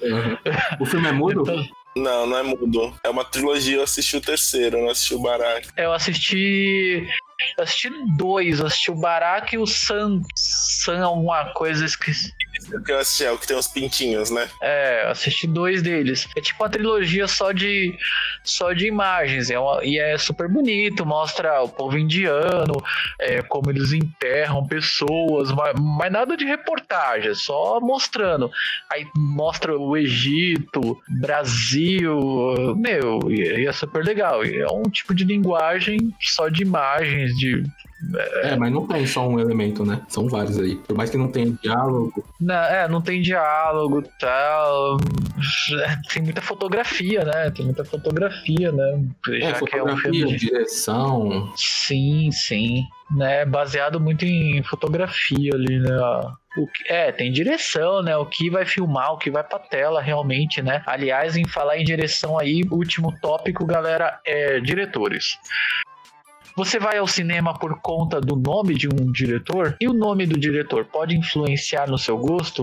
Vou começar por mim já falando, cara. Eu acho que as pessoas pegam muito leves com os últimos dois filmes do Tarantino, pra mim. Eu acho que são filmes bons, mas são filmes bons que, devido ao nome que ele tem, as pessoas têm um apreço, acho que um pouco maior por os últimos dois filmes dele. Eu acho que são filmes até bons, mas eu não acho que são filmes absolutamente geniais. Que loucura! Que coisa absurda! Eu tô falando de Os Oito Odiados, que não é um filme que eu acho que, pô, é ruim, não é disso que eu tô falando, mas também, desculpa. Eu assisto filmes, por exemplo, como Killer Joe e eu acho mais legal que os últimos dois filmes do Tarantino, embora o Tarantino tenha feito Bastardos Inglórios, que é que tá no meu top 10 e eu acho o Tarantino gênio, mas eu acho que tem um pouco da influência das pessoas gostarem do, do trabalho, do daquele trabalho, daquilo que eles estão vendo por causa do diretor. Cara, meu diretor preferido é o Scorsese e sinceramente o último filme do Scorsese pra mim parei, sabe? Então eu tento não avaliar disso dessa forma. Não sei se todo mundo exatamente acha realmente o último filme do Tarantino tudo isso, ou o penúltimo também. Eu acho que aí ele não foi tão genial. Pra mim, ele foi bem Django pra caramba, Bastardos. Pulp Fiction, mas eu acho que a galera pega muito leve quando, por exemplo, é o Tarantino, quando... Ah, pô, tô citando o Tarantino aqui, mas eu posso citar o Scorsese, já o Spielberg já não tem mais isso, né? Porque o Spielberg começou a fazer certas coisas aí que a gente, a gente até ama ele, mas, mas tá difícil de defender, né? Mas e aí, Fábio, o que, que você acha sobre isso? Você tá completamente errado. Ou. Coisa de fanboy. E fanboy não deve ser levado em consideração. Opa, opa. Ratinho! É, eu não acho que pegaram leve com os últimos filmes do, do Tarantino. Você acha os dois filmes absurdamente geniais, mesmo do nível Tarantino, por exemplo? Nível Tarantino. É Ali, era uma vez em Hollywood, eu acho que ele pegou tudo o que esse doente aprendeu como cinéfilo e como amante do cinema e aplicou ali da forma dele e foi genial. A parte técnica do filme eu sempre acho que é, é, é extrema, absurdamente perfeita. Mas a história escrita de, por exemplo, os últimos dois filmes dele não me chama tanta atenção e eu não acho tão genial. E não tô falando que sejam ruins novamente, mas o que, que você acha? Que assim, o tipo de história dos dois últimos filmes é bem parecido com o primeiro, só que com uma pequena diferença. O primeiro filme que eu digo dele é o, o Cães de Aluguel. Nesses dois últimos, ele focou mais em diálogos do que numa história, tipo o Pulp Fiction, por exemplo. O Pulp Fiction tem bastante diálogo, mas tem uma história ali, uma historinha legalzinha. E a narrativa também é diferente, que ele fez de forma aleatória, né? Ele cortou o filme e fez de forma aleatória que prende o público, que é algo que o Nolan também fez em Memento. Enfim, o que ele se propôs a fazer foi genial. Nossa, você falando agora, Fábio, me veio aqui na cabeça que ele basicamente fez um, um- ele fez quase que um remake dos dois últimos filmes, dos dois primeiros filmes dele, né? Com esses dois últimos. Os Oito Diados é uma versão do Cães de Aluguel, é um filme todo concentrado em um lugar só, e o Era uma vez em Hollywood é meio que uma versão do Pulp Fiction também, que é um filme completamente, tipo, sem uma estrutura linear, sabe? Ele é todo disperso assim e acaba, entendeu? Uhum. Igual o Pulp Fiction também, que é um filme todo aleatório e de repente tem uma conclusão e é isso. Vamos pra casa, galera.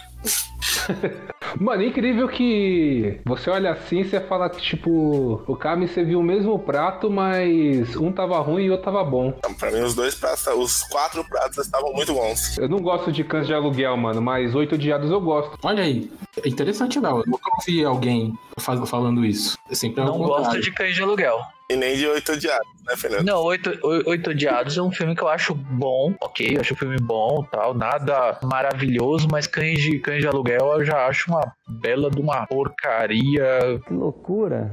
Que coisa absurda. E, meu Deus do céu. Que assim, a, a carreira do, do Tarantino, a gente devia até fazer um podcast só sobre ele. Mas a carreira do Tarantino, ele pegar, tipo, sabe aqueles amantes, aqueles amantes do cinema que o Léo falou sobre o filme Mãe lá? É ele pegar esse público pela mão e falar assim, galera do nicho aqui, meu nicho dos amantes do cinema. Olha só o orgasmo que eu vou dar pra vocês. Olha só isso. O único popzão dele, filme popularzão dele mesmo, foi o Kill Bill 1, volume 1, que tem porradaria, Kung Fu, etc. Mas se você Melhor for avaliar pôster que eu os... queria. Oi? Que o Bill é um dos posters do meu sonho pra estar isso de aqui na minha casa. É, eu tenho dois aqui, volume 1 volume 2. Enfim. É o, é o filme que você mais gosta, Léo, dele? Do Tarantino é. E da carreira do Tarantino, somente esses dois filmes. O 1, na verdade, o volume 2 eu acho até ele mais. Mais pra esse público do nicho que o Léo comentou. Porque o volume 1 é que tem a porradaria mesmo, é aquela sangue, anime no meio da narrativa pra agra- agradar geral. Agora, os outros filmes são pra nicho. O Tarantino é pra nicho, ele não é, não é pop. É que nem a gente tava conversando, Fernando. Ele não é um diretor A, ele não é um Nolan, não é um Michael Bay. Tarantino é pra um nicho. Quando ele quis ser pop, ele foi pop. Que até hoje tem aquela frase lá famosa da, da noiva lá. Que... Outros japoneses que ela fala, tipo, ah, quem ainda tem seus membros aí, Podem pode pegar e sair andando e tal. Então, é, mas é o que o Bill, Léo. É o que o Não, Bill. mas ela fala, mas deixe seus braços, né? Alguma coisa Deixe assim. seus É, é o meu membros, é. troféu. É o meu troféu, alguma coisa assim. Ah, Fábio, Ainda eu vou que o último filme do Tarantino não tem nada de B, assim, sinceramente. Eu acho que pra mim é um filme, uma história super simples ali. A história não é não só a história super simples, eu quero discutir com quem quiser. A história pra mim é super simples porque não existiu.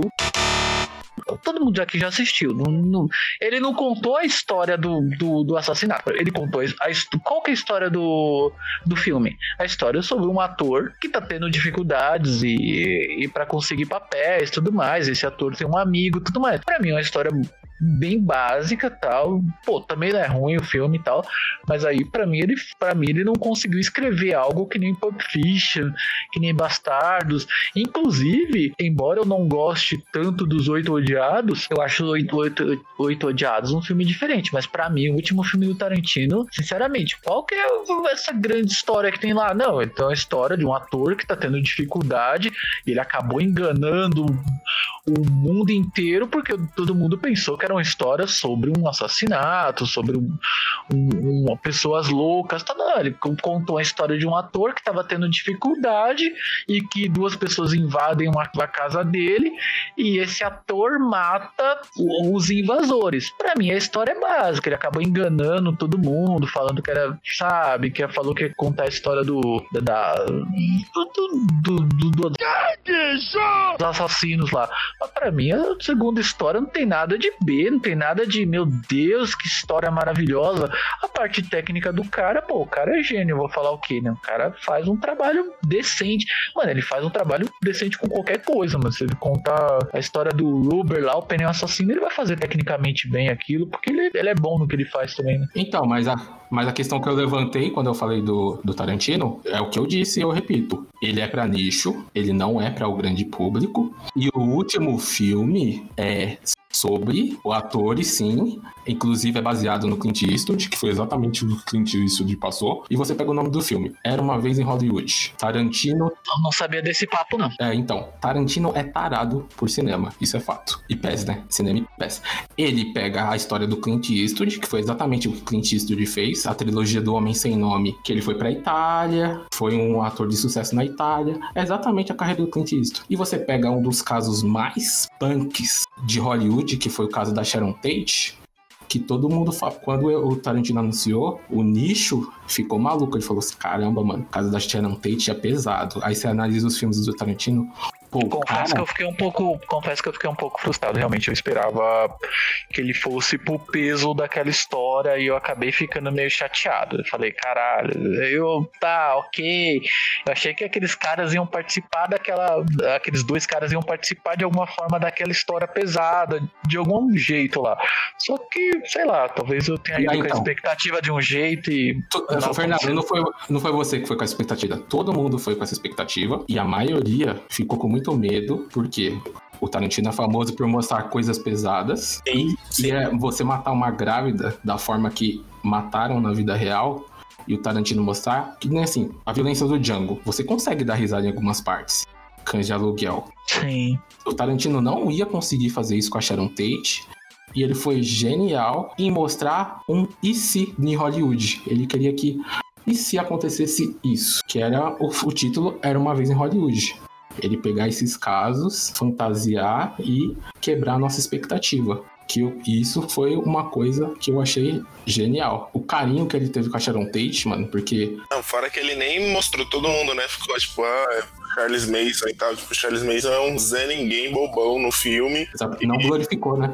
Não glorificou nem nada, ele não tem nem fala direito. Tipo, ele aparece e some, tem 10 segundos Ah, de mas cena. Eu, eu também não ia achar, eu não, também não ia achar errado, assim, pô, não que eu tô falando que eu ia rir pelo, pela situação do, do assassinato, nada disso, não, mas eu também não ia achar errado se ele fizesse e contasse aquela história, né, e basicamente e fosse o pesada filme- do mesmo jeito. O filme, por mais que seja a história de um ator fracassado que foi trabalhado na Itália, que é baseado, como eu disse, no Clint Eastwood, o filme inteiro, aquelas quase três horas, foram trabalhadas pra chegar naquele final que é tipo, caraca, Hollywood, olha aqui, ó, que eu vou fazer com, a- com o meu IC aqui da Sharon Tate. Eu vou estraçalhar esses assassinos, porque, mano, tudo que o Tarantino mostrou foi pra aquele final ali, mo- demonstrar aquele final. O lancha-chamas do, do DiCaprio, a própria Pitbull, enfim, por isso que, como eu disse, é pra nicho, não é pra grande público. Eu discordo. Eu acho que o Tarantino ele é super pop, inclusive. Tipo, ele é pop, pop, pop, pop, pop, pop, pop, pop. Que loucura. Que coisa absurda. Assim? Porque ele. Em alguns filmes. Não, em alguns filmes ele é pop, né? Só Eu não acho, eu acho que ele é pop, mas ele não faz filme pop. Vamos falar real, Django é pop, mano. Django é Principalmente pop. entre o pessoal da lacração. É. Django é, o ápice Realmente, da, Django, Django também, realmente. Aí, aí, só que Oito Odiados, por exemplo, eu duvido que, não, que um, pelo menos umas 30% das pessoas que assistiram esse filme no mundo inteiro não devem ter abandonado na primeiro, naquele diálogo enorme que tem no começo, mano. Sabe qual foi a chamativa desse filme, além do, do Animal Morricone? Foi assim, Tarantino vai filmar com uma grande angular. É o Tarantino que é mestre dos western, que se baseia totalmente nos western, vai pegar umas panorâmicas de, de paisagens, todo mundo levantou esse hype. Chegou lá, ele colocou a panorâmica dentro de uma cabana e todo mundo, puta que pariu. Aí você para pra analisar o filme, caralho, ele colocou dentro da cabana por quê? Porque o filme é meio que um jogo de detetive, né? Por mais que tenha um diálogo ali no canto, no outro canto alguém tá fazendo algo que é importante pra história. E por isso que ele colocou dentro da cabana. E você achando que ele ia puxar os filmes western italiano, ele puxa um Enigma de Outro Mundo, do John Carpenter. Então, mas é que assim, eu, eu falo que o Tarantino é pop porque todo o trabalho dele é pegar todo e qualquer tipo de da cultura pop que existe e, e, tipo, jogar isso no liquidificador e bater e servir como na forma de um filme dele, sabe? E eu não tô reclamando, eu sou fãzaço do Tarantino, adoro o trabalho do cara. Mas é isso que ele faz. Ele pega tudo, ele referencia tudo. Por isso que eu falo que ele é muito pop, sabe? E, Faz e, sentido. ele acaba sendo extremamente referenciado na cultura pop também. Então, tipo assim, mano. Só que você não concorda, Felipe, que o Tarantino ele não referencia coisas pop. Fala uma coisa pop que você acha que ele referenciou. Bastardos Inglórios também não é pop, não? Não é pop? Aí, ó, o terceiro popular dele. Ah, Madonna, você acha que não? Sim, com certeza. Os próprios westerns você Não, não, aí é, não. ele- mas eles Aí eram não. populares na época. O Pulp Fiction, mano do céu, tem mais pop do que isso? Então, deixa eu só, só, só situar o, o, o popular, tá? Popular pra mim, minha avó assistiu o filme. Tipo, ela sabe quem é Transformers, tá ligado? Pra mim isso é popular, Transformers. E eu acho que também a compreensão né, daquilo que você tá vendo ela é, ela é muito básica. Pô, Tr- Transformers, é, eu acho que o Tarantino não é tão. Eu acho que o Tarantino é pop, mas não faz coisas tão pop assim. É o Eu que não eu tô acho. falando, tipo, do, do, do, do Salmo lá do Ezequiel 25 que ele, ele pegou de, de, um, de um filme que ninguém assistiu. Eu não tô falando disso. Eu tô falando, tipo, desde o visual dos personagens, a trilha sonora que ele escolhe pro filme, aos atores que ele chama.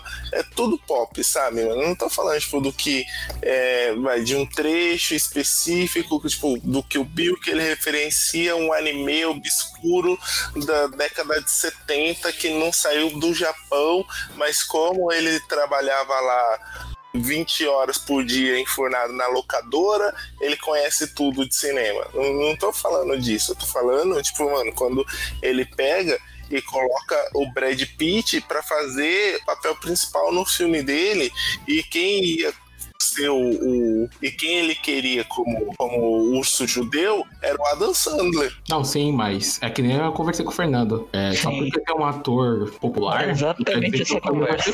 Esse não é. Foi exatamente essa conversa. É, Isso não é, quer dizer que o filme é popular. Eu Ah, concordo tá com bom, os outros que vocês falaram, por causa de outros elementos, mas nunca dá pra colocar o ator nessa. É que ele, eu- ele, ele é um cara que ele quer ser visto. Se ele for muito, se ele for muito Gaspar Noé, se ele for muito Lars von Trier, ele vai ficar muito fora. Ele, ele acaba pegando atores, ele acaba para mim ele conta histórias não tão populares assim, mas ele acaba pegando atores populares pra, porque ele precisa estar em Hollywood, porque senão ele fica Vamos dizer que o Tarantino é do, do nicho popular, vai. Dos caras de Pior, que, nicho, ele é o pior mais. que é o único cara, é, ele é o único cara mesmo que, que com essa característica, né? Mas voltando do devaneio, mano, tá pensando aqui na pergunta que o Fernando fez? Até mesmo, se os nossos ouvintes quiserem comentar pra gente. Sério, vocês vão no cinema, pelo menos a maioria, né? O grande público vai no cinema pensando no diretor? Eu acho que diretor É pra nicho. é o último. Eu, sinceramente, eu aprendi a buscar diretores muito depois de velho. Muito depois de... Depois comecei a trocar ideia com vocês sobre filmes. Mas antes disso, eu vi, ó, tem um filme ali. O filme é sobre tal coisa. Parece interessante, eu vou assistir. Agora, diretor... Sei lá quem que é esse diretor. Esse ponto do Léo é importante, porque a gente tá conversando aqui, é uma bolha, né? É a nossa bolha aqui. E, e realmente isso que o Léo falou é, é muito importante, mano, porque por mais que a gente tá falando tudo isso, tudo cai por terra quando você vai pra outro público. Eu comecei a perceber Sim. depois que vocês começaram a comentar comigo, porque eu cheguei e falei, eu cheguei e falei pro Fábio, porra, Fábio, gostei do Seven. Porra, Fábio, gostei do o caso de Benjamin Foi. Button. Exatamente. Aí, qual que foi outro também que eu gostava? No- não, não foi o Zodíaco, foi o, o Clube da Luta. Aí o Fábio falou, mano, é tudo do David. Então você gosta do Fincher? Eu falei, quem que é Fincher? Tá ligado? Não, eu não sei quem que é Fincher, tá ligado? Tipo, porra, assisti lá o A Chegada. Aí eu lembro que teve um outro filme também que eu gostei. Aí o Fábio falou, é tudo do Villeneuve. Eu falei, ah, Villeneuve. Villeneuve. Legal. Legal, Villeneuve. Acho que, acho que, sei lá, Villeneuve deve ser um estilo, né? Não sei, tudo que não sei o que o Fábio tá falando. Depois você vai ver que é diretor. Técnica tá francesa, Villeneuve. Então, mano, eu acho que, tipo, a maioria, eu acredito nisso. Comentem aí se eu tiver errado, se. Mas acho que até mesmo nossos ouvintes, apesar de a gente ser uma, um podcast sobre cinema, talvez até mesmo os ouvintes não se baseiem tanto em direção, em diretor pra escolher um filme. That's really impressive. Whoa. Whoa, just. Whoa. Bravo. Wow. É que assim, Léo, é, a gente tá num. Talvez, por exemplo, na época do, do Superman lá, 1970 e pouco, as coisas não eram dessa forma. Hoje em dia a informação tá muito fácil, entendeu? Então praticamente, praticamente todo mundo passou a um pouco a entender sobre um assunto que, que, te, que te chama atenção, entendeu? Eu, agora eu fico pesquisando, olho e falo assim, não, deixa eu ver o que, que tá lançando aqui. Ah, não, novo filme do Scorsese tá lançando. Então, com essa coisa de internet. É tipo internet? Mudou o processo. Antigamente, realmente, assim, você. Cara, eu não me lembro. Meu, sinceramente, eu não sabia nem o diretor de rock dos, do, dos filmes do Stallone e nem os seus diretores. Mas eu gostava do Stallone, então eu seguia Mas, o ator. Fernando? Não, chega uma pessoa e pergunta, ó, quem que foi o diretor dos Vingadores? Que é famoso pra caralho. É, hoje em dia, hoje em dia até mais ou menos quem- a quem gente sabe, né? do- Não, dos Vingadores, beleza, o, o, o Guerra, Guerra Infinita e o Endgame, porque os caras ficou famosos porque os caras são bons. Mas. Capitão quem que América. foi. Capitão América, quem que foi o Vingador. Quem que foi o diretor do Thor? Não, quem que foi o diretor do Homem de Ferro, que é o mais famoso? Exatamente. Que? E é um diretor Mas- foda, hein? As pessoas não vão saber informar, mano, porque as pessoas não se importam. Acho que ainda hoje em dia, o diretor não é o foco quando você vai escolher um filme. Pra grande público, realmente não. Se perguntar, exemplo, É, quem, quem dirigiu o Rei Leão? Isso eu sei. Bom, eu posso, eu posso dar minha opinião aqui. Quando eu era pequeno que eu assistia filme na Globo, eu sabia os diretores que eu gostava, porque quando o diretor era relevante no filme, eles anunciavam um filme com o nome do diretor. Então eles sempre falavam, tipo, vai na tela quente, de Steven Spielberg, de Jurassic Park, sabe? Então eu sabia que, tipo, pô, eu gosto do Steven Spielberg, porque ele fez o Jurassic Park, ele fez o Guerra dos Mundos, que eu gostava, e ele fez o ET, fez o Tubarão. E aí você fala de Steven Spielberg, Tubarão, de Steven Spielberg, ET, de Steven Spielberg. Inclusive, o Spielberg foi o cara que inventou o blockbuster, né? E aí eu ficava, meu Deus do céu, sabe? Então, é, de Brian de Palma, Missão Impossível. Eu, opa, eu gosto desse cara então, hein? De John Woo, Missão Impossível 2. Eu falava, ih, desse eu já não gosto mais, sabe? Eu não gosto de ver comida voando na tela. Não, gente, não gosto. E todo, o único filme do John Woo que eu gosto é o, o A Outra Face. É o único bom, mano. Mano, eu gosto desse filme pra caralho. Mas é embaçado. Eu nem sabia que era dele porque eu nem acompanho tanto, assim, a carreira do cara, então. Eu falava de John Woo, A Outra Face, com Nicolas Então- Cage Travolta. Então o resumo, o resumo desse programa é por, por que, que a Lab cinéfilo gosta de filmes? Porque a gente viu que é nossa bolha só, né? Porque se a gente for pra fora, for pra fora, o pessoal tem outros motivos, outra visão. É, mas tipo, quando eu fui no cinema assistir, sei lá, Sucker Punch, eu não tava indo porque, meu Deus do céu, era o novo filme do Zack Snyder. Eu tava indo porque a Juniela falou assim, ah, meu, vamos, vamos assistir esse filme. Eu falei, beleza, bora assistir. E aí a gente foi assistir, mas eu nem me liguei que era o mesmo diretor de Madrugada dos Mortos que eu adorava, sabe? Então, eu acho que quando o diretor ele tem uma assinatura forte no filme, a pessoa sabe quem é o diretor do filme. Todo mundo sabe quem é o Tim Burton, sabe? Até quem não acompanha cinema sabe quem é o Tim Burton. Todo mundo sabe quem é o Spielberg. É, é que Mas Tim Burton é um bom motivo pra eu não ir no cinema. Então, mas aí também tem a questão do, dos diretores pop, né? Porque você pega Spielberg, pe- pega George Lucas. James Cameron. Você esses caras aparecem. Esses caras tinham matéria no Fantástico, mano, no domingo. Não tinha como não conhecer ele. o público comum, né? O público de massa não sabe quem ele é. Michael Bay. Ninguém fala assim, vou no cinema assistir o novo filme do Michael Bay. Mas assiste o filme deles, tranquilo. Mas assiste o filme dele e não sabe que, tipo, ah, eu tô indo pra assistir o filme do Michael Então, Bay. tá vendo como, você, como que é o, o negócio que a gente tá analisando pela nossa bolha? Eu até vou desfazer a minha confirmação. Eu não sei se Kill Bill é Django e. Qual foi o outro que Léo falou? Bastardos. Bastardos são filmes populares. Por quê? Porque eu tava baseando em conhecidos que eu converso sobre cinema. E, e esses conhecidos que conversam com cinema realmente assistiram esses filmes. Aí eu tenho conhecidos que não assistiram Jack Brown, não assistiram até o Cães de Aluguel, que são os filmes mais obscuros dele, assim. E é, Amor a Queima-Roupa também, poucos assistiram. Eu desfaço tudo que eu falei porque eu tava analisando a bolha, então pra fora, sinceramente, eu não sei o que falar, mano. Ah, quando eu, quando eu penso sempre em popular, eu, se- eu sempre penso para o grande público naquele tipo de filme. Não se o diretor é ou não, sei lá. Mas pra mim ele não faz filmes populares porque ele faz histórias com, com a densidade, com histórias mais B. Então não acho que ele seja um. Eu acho que ele é um diretor popular, o nome dele. Mas não que ele É. faça filmes populares, por exemplo. O filme pode ser popular e pode ser densidade, tá, Fernando? Exatamente. Como Falcão, campeão, uma puta história profunda ali. E é um filme popularzão com Stallone, mano. É, não me venha dar o seu sermão de que você deu no Léo aí, não, que tipo, popular e idiota, tá ligado? Não, mas às vezes, ó, você pode falar o filme é popular, mas o diretor não. Você tá falando, você pode falar, ó, Django é popular. Django é popular, mano, cá entre nós, é pop. Bastardos Inglórios é pop, eu acho que até mais que Kill Bill. E, mas o pessoal não vai falar, nossa, Bastardos Inglórios é do Tarantino. Não, tá, mas Bastardos Inglórios.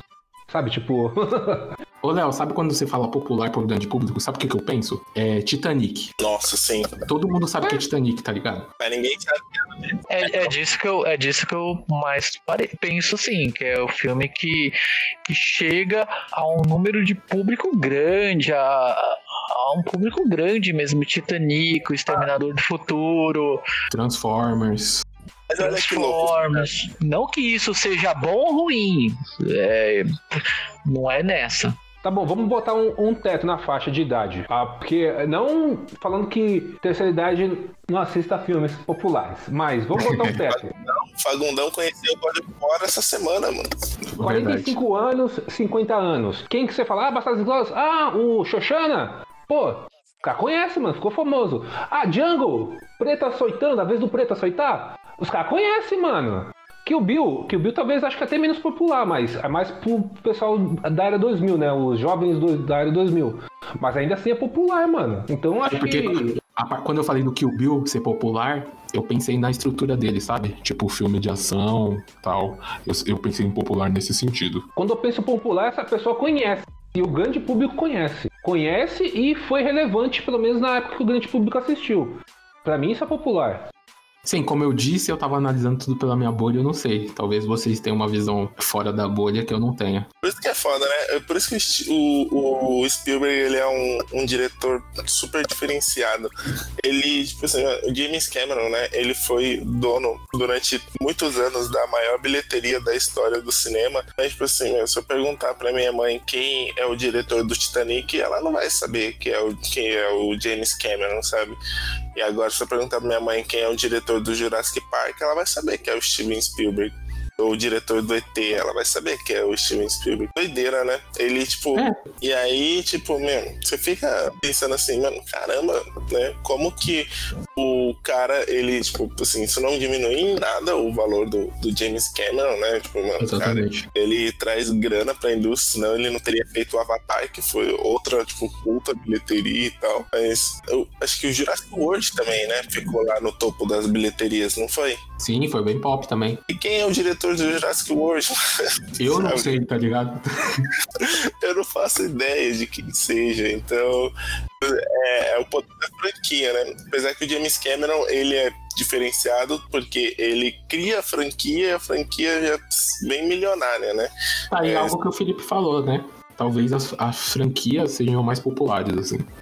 É, mas ele é a franquia é mais popular do que ele. E o Spielberg ele criou Indiana Jones, ET, é, Jurassic Park, que são e Tubarão, que são tipo super mega hiper populares, mas ele ainda consegue ser mais popular que as franquias dele. Que doideira, né?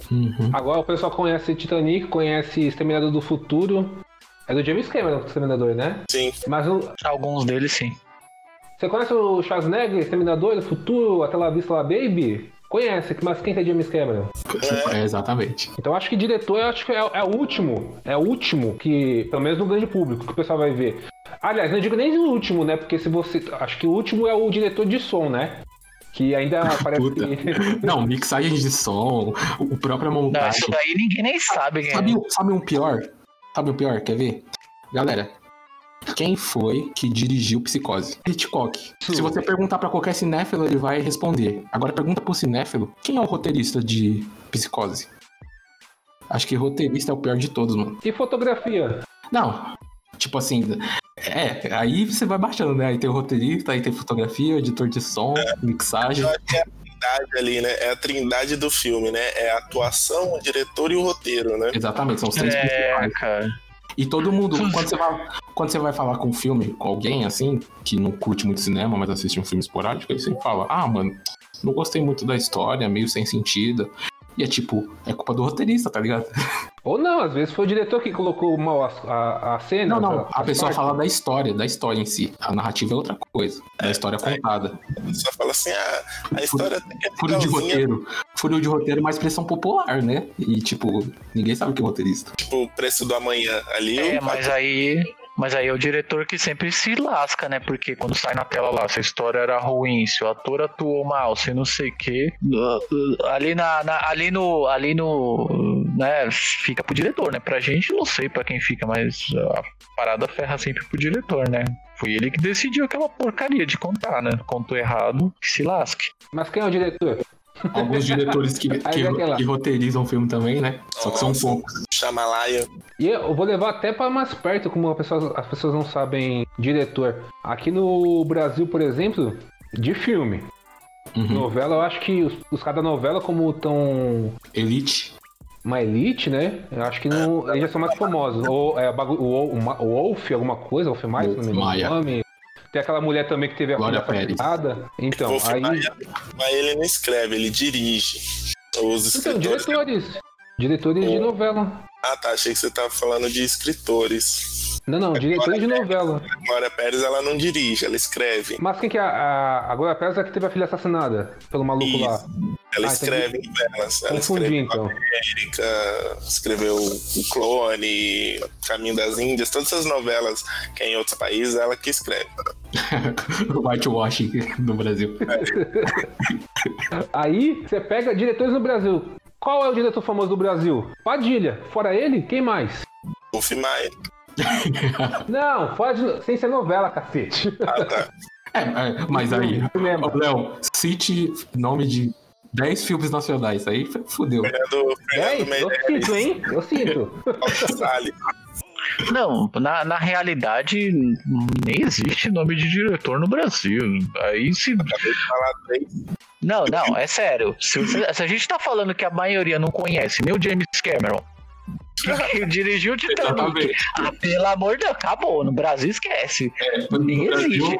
não existe, Eu né? acho que no máximo Padilha, cara. No máximo, Então, olha. isso que é bom referenciar. No nosso quintal a gente não tá ligando pro, É, pro diretor. é diretor. E agora a Petra, né? Agora, você acha que o grande público vai ainda Quem é referenciar Petra, o... mano? Democracia em Vertigem. Tem o, o Kleber Mendonça Filho também, que tá. Para, gente, vocês estão falando as coisas que ninguém nem conhece. Então, é do nosso. Que eu falei, a gente tá falando do programa da nossa bolha aqui. E eu tô tentando trazer pro grande público. Questiona pro grande público. Quem que é o diretor daquela comédia que você racha o bico? Daquela franquia. Quem que é o diretor de Se Eu Fosse Você? Bela É franquia. o Daniel Filho. Ô, Felipe, vai. Corta o áudio do Felipe aí, por favor. Corta, corta o microfone do Felipe. Felipe, É grande público agora. Ele falou o nome pra mim, eu não sei confirmar nem, nem falar que ele tá falando a verdade ou mentira, não. Tanto faz, viu? É porque eu vi, eu vi a matéria no video show, gente, o making off, quando estavam fazendo o filme. Então eu sei que é do Daniel Filho. Ah, Eu descobri esses dias vergonha. que o Caio Blá tá se arriscando como diretor. É uma vergonha esse filme, pelo amor de Deus. Se eu fosse você, Esse filme aí, cara, é uma porcaria. esse filme aí com o cinema brasileiro. É o cinema nacional. Esse filme aí, cara. Vocês gostam daquele estilo de filme nacional? Eu não gosto de estilo de filme nacional. Cadê a legenda? Cadê os. Cadê o idioma inglês? É, cara. Mas a Netflix separa assim, hein, mano? Netflix, na Amazon. Cara, como você pode assistir um filme que, é só passado no Brasil, cara? Ah, Todo mundo fala português, que absurdo. Não, e os cenários são brasileiros, cara. Filme americano não tem cenário só americano, cara. Ai, cara. Gente, papo foi legal hoje, foi bacana. A gente discutiu tudo e não discutiu nada, como sempre. Tirem suas conclusões aí. Agradecer a todo mundo aí. Alguém quer falar alguma coisa? Quer se despedir? Quer falar mal do cinema nacional? Pode falar aí, Felipe. Se despede aí, cara. Ok, só Agradecer aí a oportunidade de mais um programa, de ter conseguido os três pontos de audiência. Não, um beijo pros nossos ouvintes. E é isso. Beleza, valeu o recado. Fala aí, Fábio. Bom, assistam um filme nacional, honrem a cultura de vocês. E é isso. Tá certo, valeu. Léo, fala você, cara. E aí, se despede do povo. Valeu, pessoal. Até a próxima. Sempre natural. Eu também vou, des... eu também vou me despedir no cinema nacional, uma bosta. Puta que p... moleque do caralho, de uma p... Tem que matar uma p dessa. E é isso aí. Bom pra todo mundo aí, valeu galera. Um abraço a todo mundo e sei lá, que dia vocês vão ouvir isso? Bom final de semana, Natal, nem sei, cara. Boa pandemia pra vocês. Porra, boa pandemia. boa pandemia, Boa- sobrevivam. Sobrevivam, gente. É tipo, tipo Madrugada dos Mortos, sobrevivam. Valeu, gente. Falou, falou, falou, falou.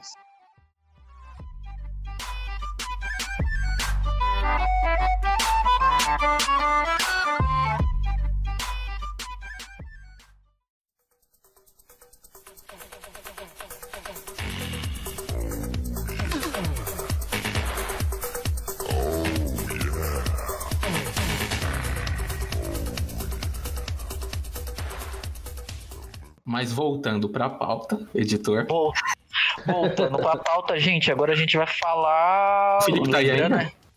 Tô, tô aqui, gente. Tô. O, o, o, ô, Léo, o Fernando realmente lima o Felipe prepotente, hein, mano? É, eu fico, eu fico até triste com isso. Às vezes dá uma, a gente sente uma falta de ser cortado, né?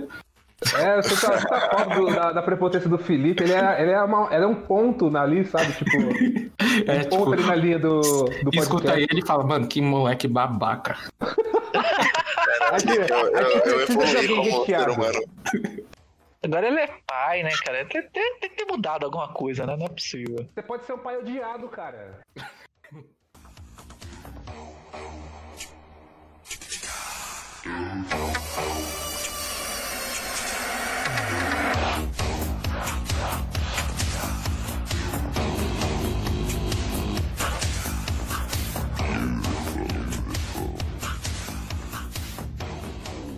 Cara, é... Eu esqueci de comentar no programa de romances que. Alguém já assistiu Flyboy? Não.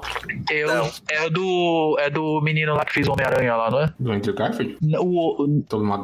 Não, Tom é o Holland? do Franco lá, alguma coisa Franco. é o James Franco, é o cara que fez lá o Homem-Aranha. Ah, porra, ele fez o Homem-Aranha, né?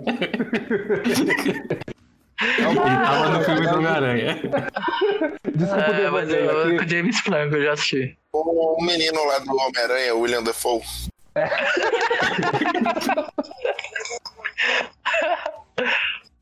Mas Ai, é menino o menino mesmo. do Homem-Aranha lá, o Robert Downey Jr. O cara, o cara faz até ação, mano. Sei lá, no John Wick, lá, levando porrada, sendo um sniper. O maluco é um jovem ainda. Tá mais em forma que o Tom Cruise. Bom.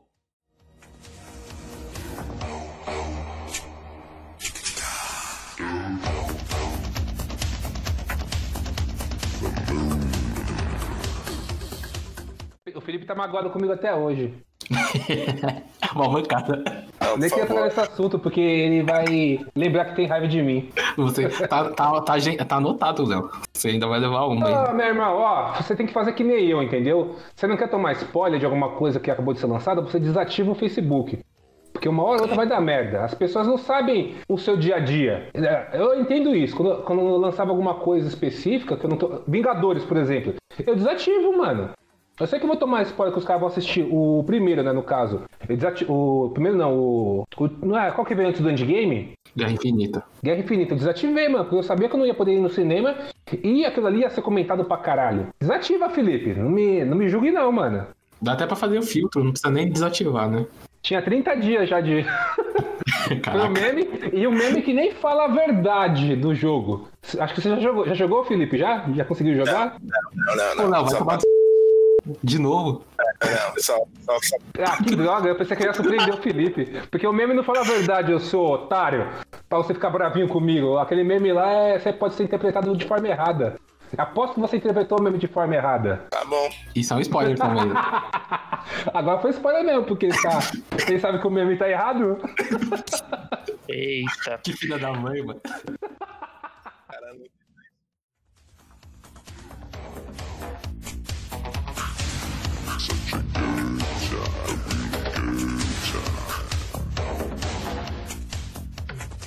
É, olá, gente. Hoje a gente vai discutir sobre muita coisa aí, muitos tópicos. Vou abrir aí falando o meu texto. É, ao produzir um filme, diretores e roteiristas gostariam de ter um sucesso de críticas e bilheterias. O que leva um filme a ser um sucesso? Por que gostamos ou não de um filme? Hoje o Papo de Maluco vai falar sobre isso. Bora! Quem começa aí? Essa noite no Globo Repórter, né? Caraca, mano. O- Léo nunca foi tão profissional assim, ele nunca escreveu. Não, ele levou, ele levou o jogo, hein? Ele levou o jogo, o Fernando, mano. É, porra. Tô louco pra roubar o emprego do Léo.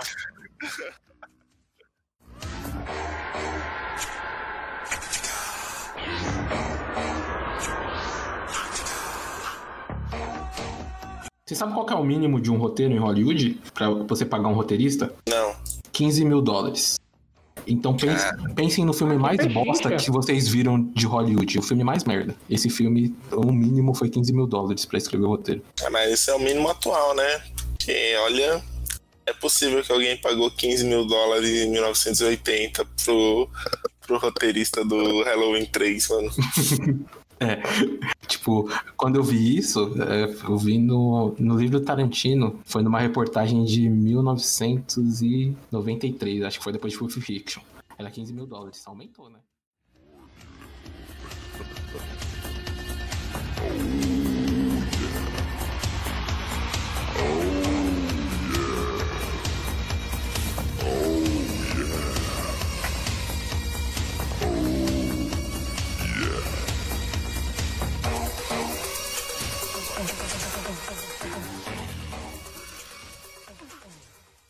Ainda estão aí? Já acabou. Pode ir embora.